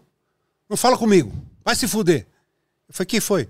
Vai se fuder, vai se fuder, não fala comigo, não quero falar com você hoje. Eu falei, Magrão, o que que foi? Vai tomar no. Vai se fuder. E pegou, empurrando. Ele usava uma cadeira que, era, que ele levava pro switch, era uma cadeira. Empurrando, não, não, não, depois a gente fala. E caralho, meu, o que que foi? e tinha o vermelho, eu era o segurança do Magrão. É. Eu falei, o que que foi, vermelho? Eu falei, meu, ele tá muito puto com você. Ele saiu da casa dele puto com você. Aí eu falei pro, pro Dirlan, que era o, o produtor executivo, falei, Dirlan, eu editei alguma coisa errada, gravei alguma coisa errada. Dirlan falou, não sei, não sei. Bom, ficou a tarde inteira puto comigo. Quando acabou o programa, Que era de 5 horas, né? é, não, era sete horas, sete e pouco da noite. Não, tô falando, então, quando acabou o programa do Google, que era umas 5 horas, te deixou, É. te deixou cabreiro com 5 horas de programa. Então, aí ele falou: Porra, mandei o Silvio tomar no cu. Por sua causa. Eu falei, como por minha causa? Você tá louco? Você tá É, louco? porque você vive brincando aqui com todo mundo. Aí a história foi o seguinte: o Silvio, ele tava tomando banho, o magrão, pra ir pra TV.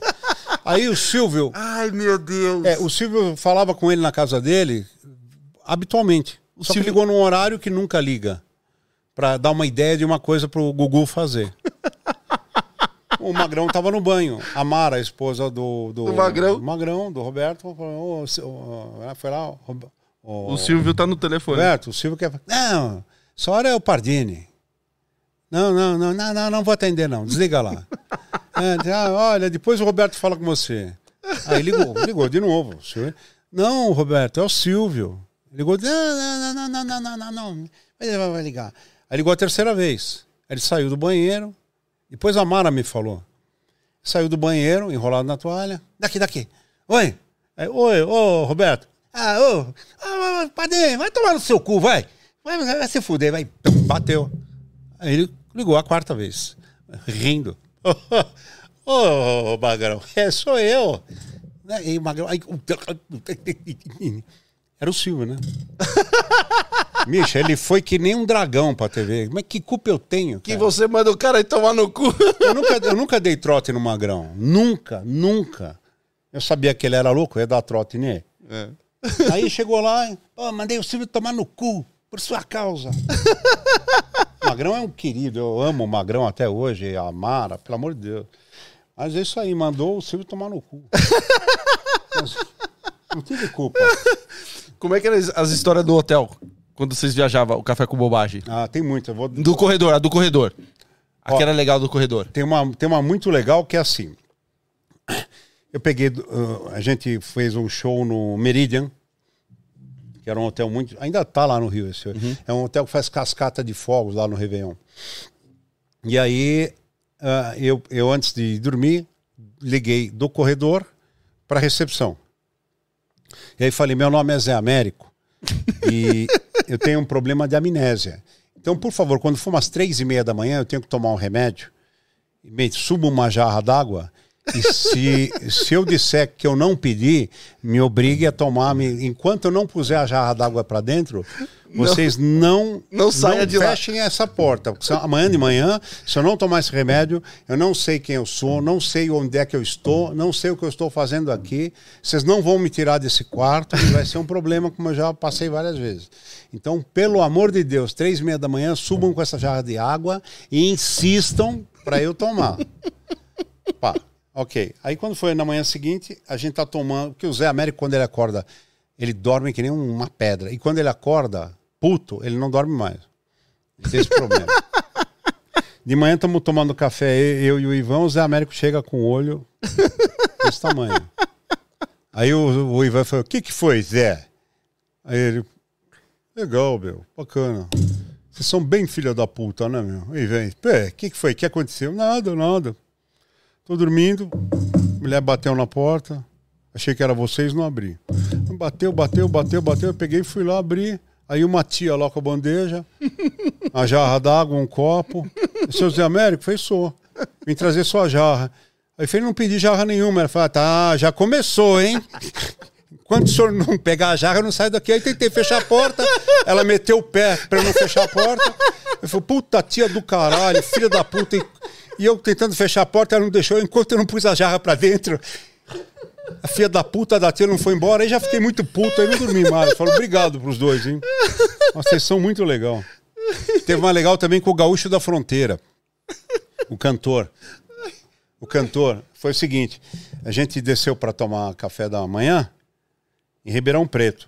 E aí o Gaúcho da Fronteira tava falando assim. Pegamos um final de conversa do Gaúcho da Fronteira, falando para os músicos assim: o, o músico falando pro Gaúcho da Fronteira assim: e tu pagou o táxi de São Carlos até aqui? E o Gaúcho fala assim: bah, o que, que eu ia fazer, tchê? O cara chegou aqui, sabia meu nome, sabia tudo. O cara sabia meu quarto, sabia meu nome, veio de São Carlos e queria me levar para São Paulo. E falou que se eu não pagasse o táxi, ele ia chamar a polícia, ia chamar a imprensa. Eu tenho um nome a zelar. E eu peguei o dinheiro, peguei, tinha recebido o dinheiro do show, e peguei paguei a corrida. Cara veio de São Carlos, queria me levar para São Paulo, fez um puta escândalo na recepção. O que, que aconteceu? Quem que era o filho da puta? Quando o gaúcho da fronteira chegou para se hospedar, o Ivan estava na recepção.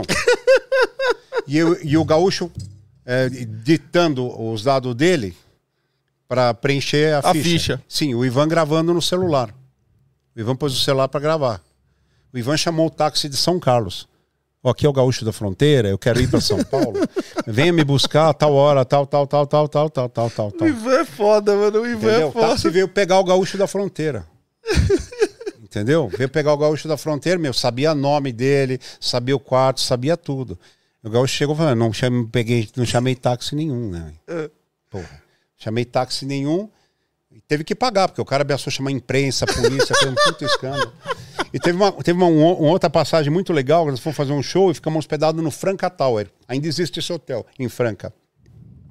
Que nessa garrafa, assim, é um hotel redondo, tá? E tem os quartos todos em volta e tem os elevadores no meio, tem a torre de elevadores no meio. E aí a gente voltou do show, tava sem sono, tinha que fazer alguma coisa para passar o tempo. E aí era assim, eu e o Ivan saímos e a gente ia lá no quarto oposto, tinha sete, oito quartos no andar. Sim. Ia lá no quarto oposto da frente, balançava a cabeça pro Ivan, já! A gente saía batendo nos quartos. Tutum, tutum, tutum, tutum, tutum, duas e meia da manhã, tutum, tutum, tutum, entrava no nosso. A gente escutava todo mundo abrir a porta, clá, clá, clá. A gente abriu o nosso também. Pô, o que tá acontecendo? Os caras não sei, alguém bateu, alguém bateu, tal, tal, tal. Ah, aí a gente pegava e fechava, esperava uns 15 minutos, ia de novo, já, tutum, tutum, tutum, tutum. E ainda ligava na portaria, ó, meu, tem alguém batendo aqui no, no quarto, tal, não sei o quê, tá. entendeu? Aí, meu, puta, aí fazia isso, fazia isso direto. E teve um, um, um caso também que foi muito bacana, que o Zé Américo estava no, no mesmo andar que a gente, e, a gente, e tava muito calor, mas muito calor. E o, o quarto do Zé Américo tava com sertãozinho, era sertãozinho. Lugar. Aqueles calor de 38 graus sem ar-condicionado no quarto. e o Zé Américo, ele dorme com qualquer temperatura, ele puxa lençol. E a gente pegava um copinho de água, ia lá, ele coberto com lençol, e a gente ia jogava a água em cima do lençol para pingar na cabeça e saía correndo. Jogava água e saía correndo, e, e, rindo, né? Jogava água e saía correndo. Bicho, aí a gente escutou um barulho, blim, blim, blim, blim, blim. Aí falei, caralho, o Zé tá desenrolando a mangueira de incêndio. A mangueira, a válvula da mangueira bateu na porta do nosso quarto. É. Aí a gente escutou. Puta, ligamos na portaria, né? Eu falei, oh, por gentileza, tem um cara fazendo maior bagunça. Aí escutamos o zelador, ô oh, meu amigo, são uma e meia da manhã, o senhor está fazendo com essa mangueira? Não, eu posso explicar? Não, o senhor não pode explicar nada. Guarda essa mangueira, o senhor vai descer comigo. Não, é com meus amigos. E o Zé batendo na nossa porta. A gente apagou a luz e, e a gente ainda ligava, ô, oh, o que, que é esse cidadão batendo na nossa porta? Não, já mandamos retirar ele, que ele tá. Acho que, acho que ele não está bem. Pô, o cara, cara, cara, jogou a mangueira na nossa porta e está batendo, ele deve estar tá alterado. Não, a gente já está pedindo para ele descer aqui. O Zé Américo só se fode. Não, bicho. O Ivan também. O Ivan também. O Ivan também. A gente fez um show no Rio de Janeiro, aí tava no Hotel Hilton. Aí peguei, a... escondi as toalhas do Ivan. Aí Ivan tomou banho, aí fechei o registro, que ficava do lado de fora do banheiro. Aí Ivan saiu todo ensaboado assim, Pardini, você sabe onde tá minhas toalhas? Falei, puta, Ivan, não sei, cara. Você vai ter que pegar lá no quarto do Zé. O Ivan, né, despojado total. É. Foi lá, saiu ensaboado para zoar o Zé mesmo, uhum. de propósito, né? Vou, vou, vou, pelado lá no quarto do Zé, tudo cheio de sabão, né? Aí saiu assim, quando ele saiu, eu pá, fechei a porta. Já era. E liguei pra portaria. Lógico. Puta, liguei, pô, oh, tem um cidadão pelado aqui. Como é? Só que antes da portaria, abriu o elevador, saiu um casal. é, boa noite. Pelado. No Hilton, cheio de sabão. Nossa. E teve uma nojenta que aconteceu no Hotel Solar das Andorinhas, em Campinas. É, é, a gente sempre passa o texto antes do show, sabe?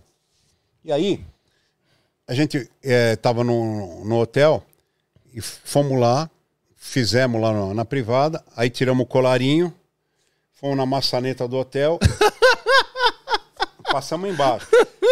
Aí, aí falou, vamos chamar o Zé para passar o texto, mas deixa a porta meio aberta. Quando o Zé entrar, falou, Zé, só que fecha a porta. Ele vai meter a mão na maçaneta. É.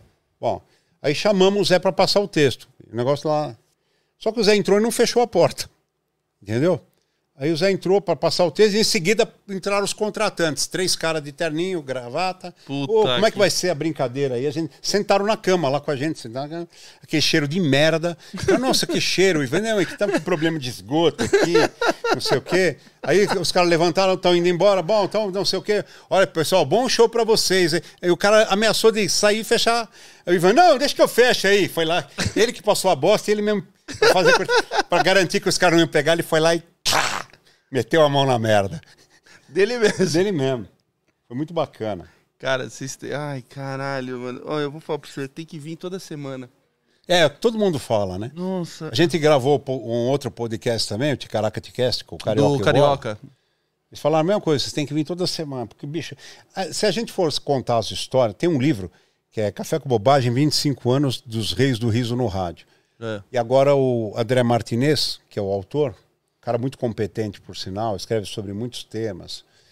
Ele quer fazer as histórias esquecidas do Café com Bobagem, porque na hora que a gente senta para falar, a gente não lembra. Sim. À medida que a gente vai falando, a gente vai, vai... lembrando. Ah, eu te contei umas histórias aqui que, eu nunca, a gente não lembrou em lugar nenhum.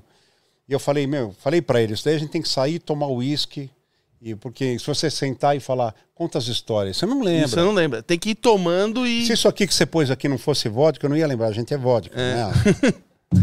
Entendeu? Mas é, é assim mesmo, você tem que ir tomando e vai soltando, porque meu, é muito tempo junto, é muita história. Não. Cara, vocês são, vocês são demais. Ai, olha, eu vou falar pra você.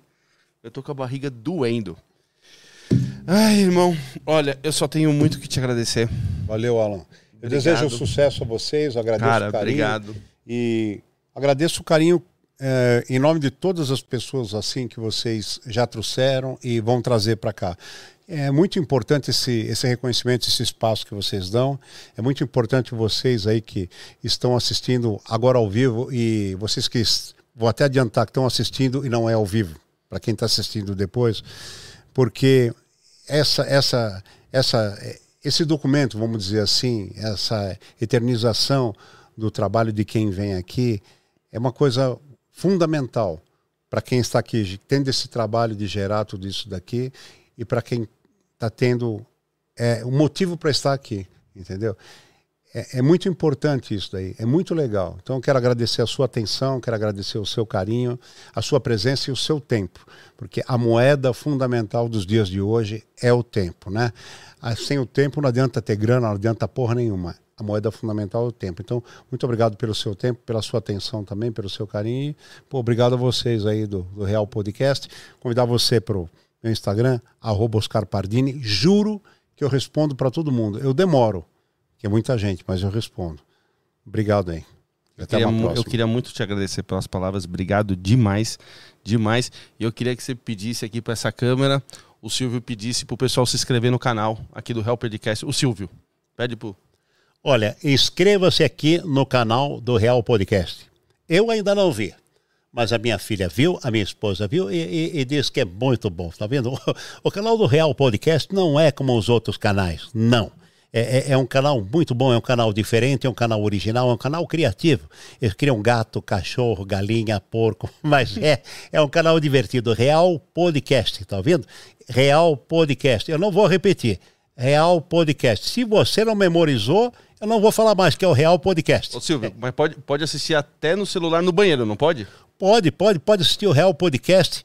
É, é Real Podcast? Real isso? Podcast. Mas como é que chama o canal? Real Podcast Oficial. Ah, por que, que não me avisaram é, que é Real Podcast? Real Podcast. Memorizou? Eu já esqueci que é Real Podcast. tchau, auditório. Tchau. Ai, gente, ó, eu vou falar pra você. É, cara, tem programas que não devia terminar. Esse é um. Ai, deixa eu me recuperar. Ó, quero muito agradecer mais uma vez por você ter vindo, Pardinho. Obrigado demais. É, ah, nossa, eu tô, tô assim, tá, tá doendo minha barriga. Você tem muita história, que nem eu falei pra você, eu amo humor. É, é um prazer estar com você. Então, assim, só agradeço, só agradeço, só agradeço você ter vindo.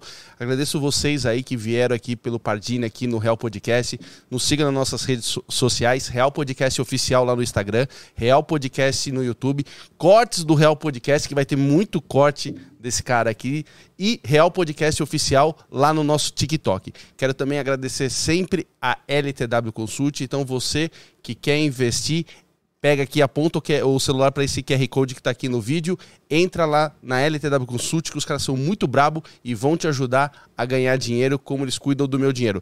Também quero agradecer mais uma vez a Didio Pizza, que mandou pra gente uma pizza maravilhosa que nesse bate-papo maravilhoso que nós tivemos aqui a gente comeu. Então, mais uma vez, obrigado ao pessoal aí da Didio Pizza. Valeu, até semana que vem.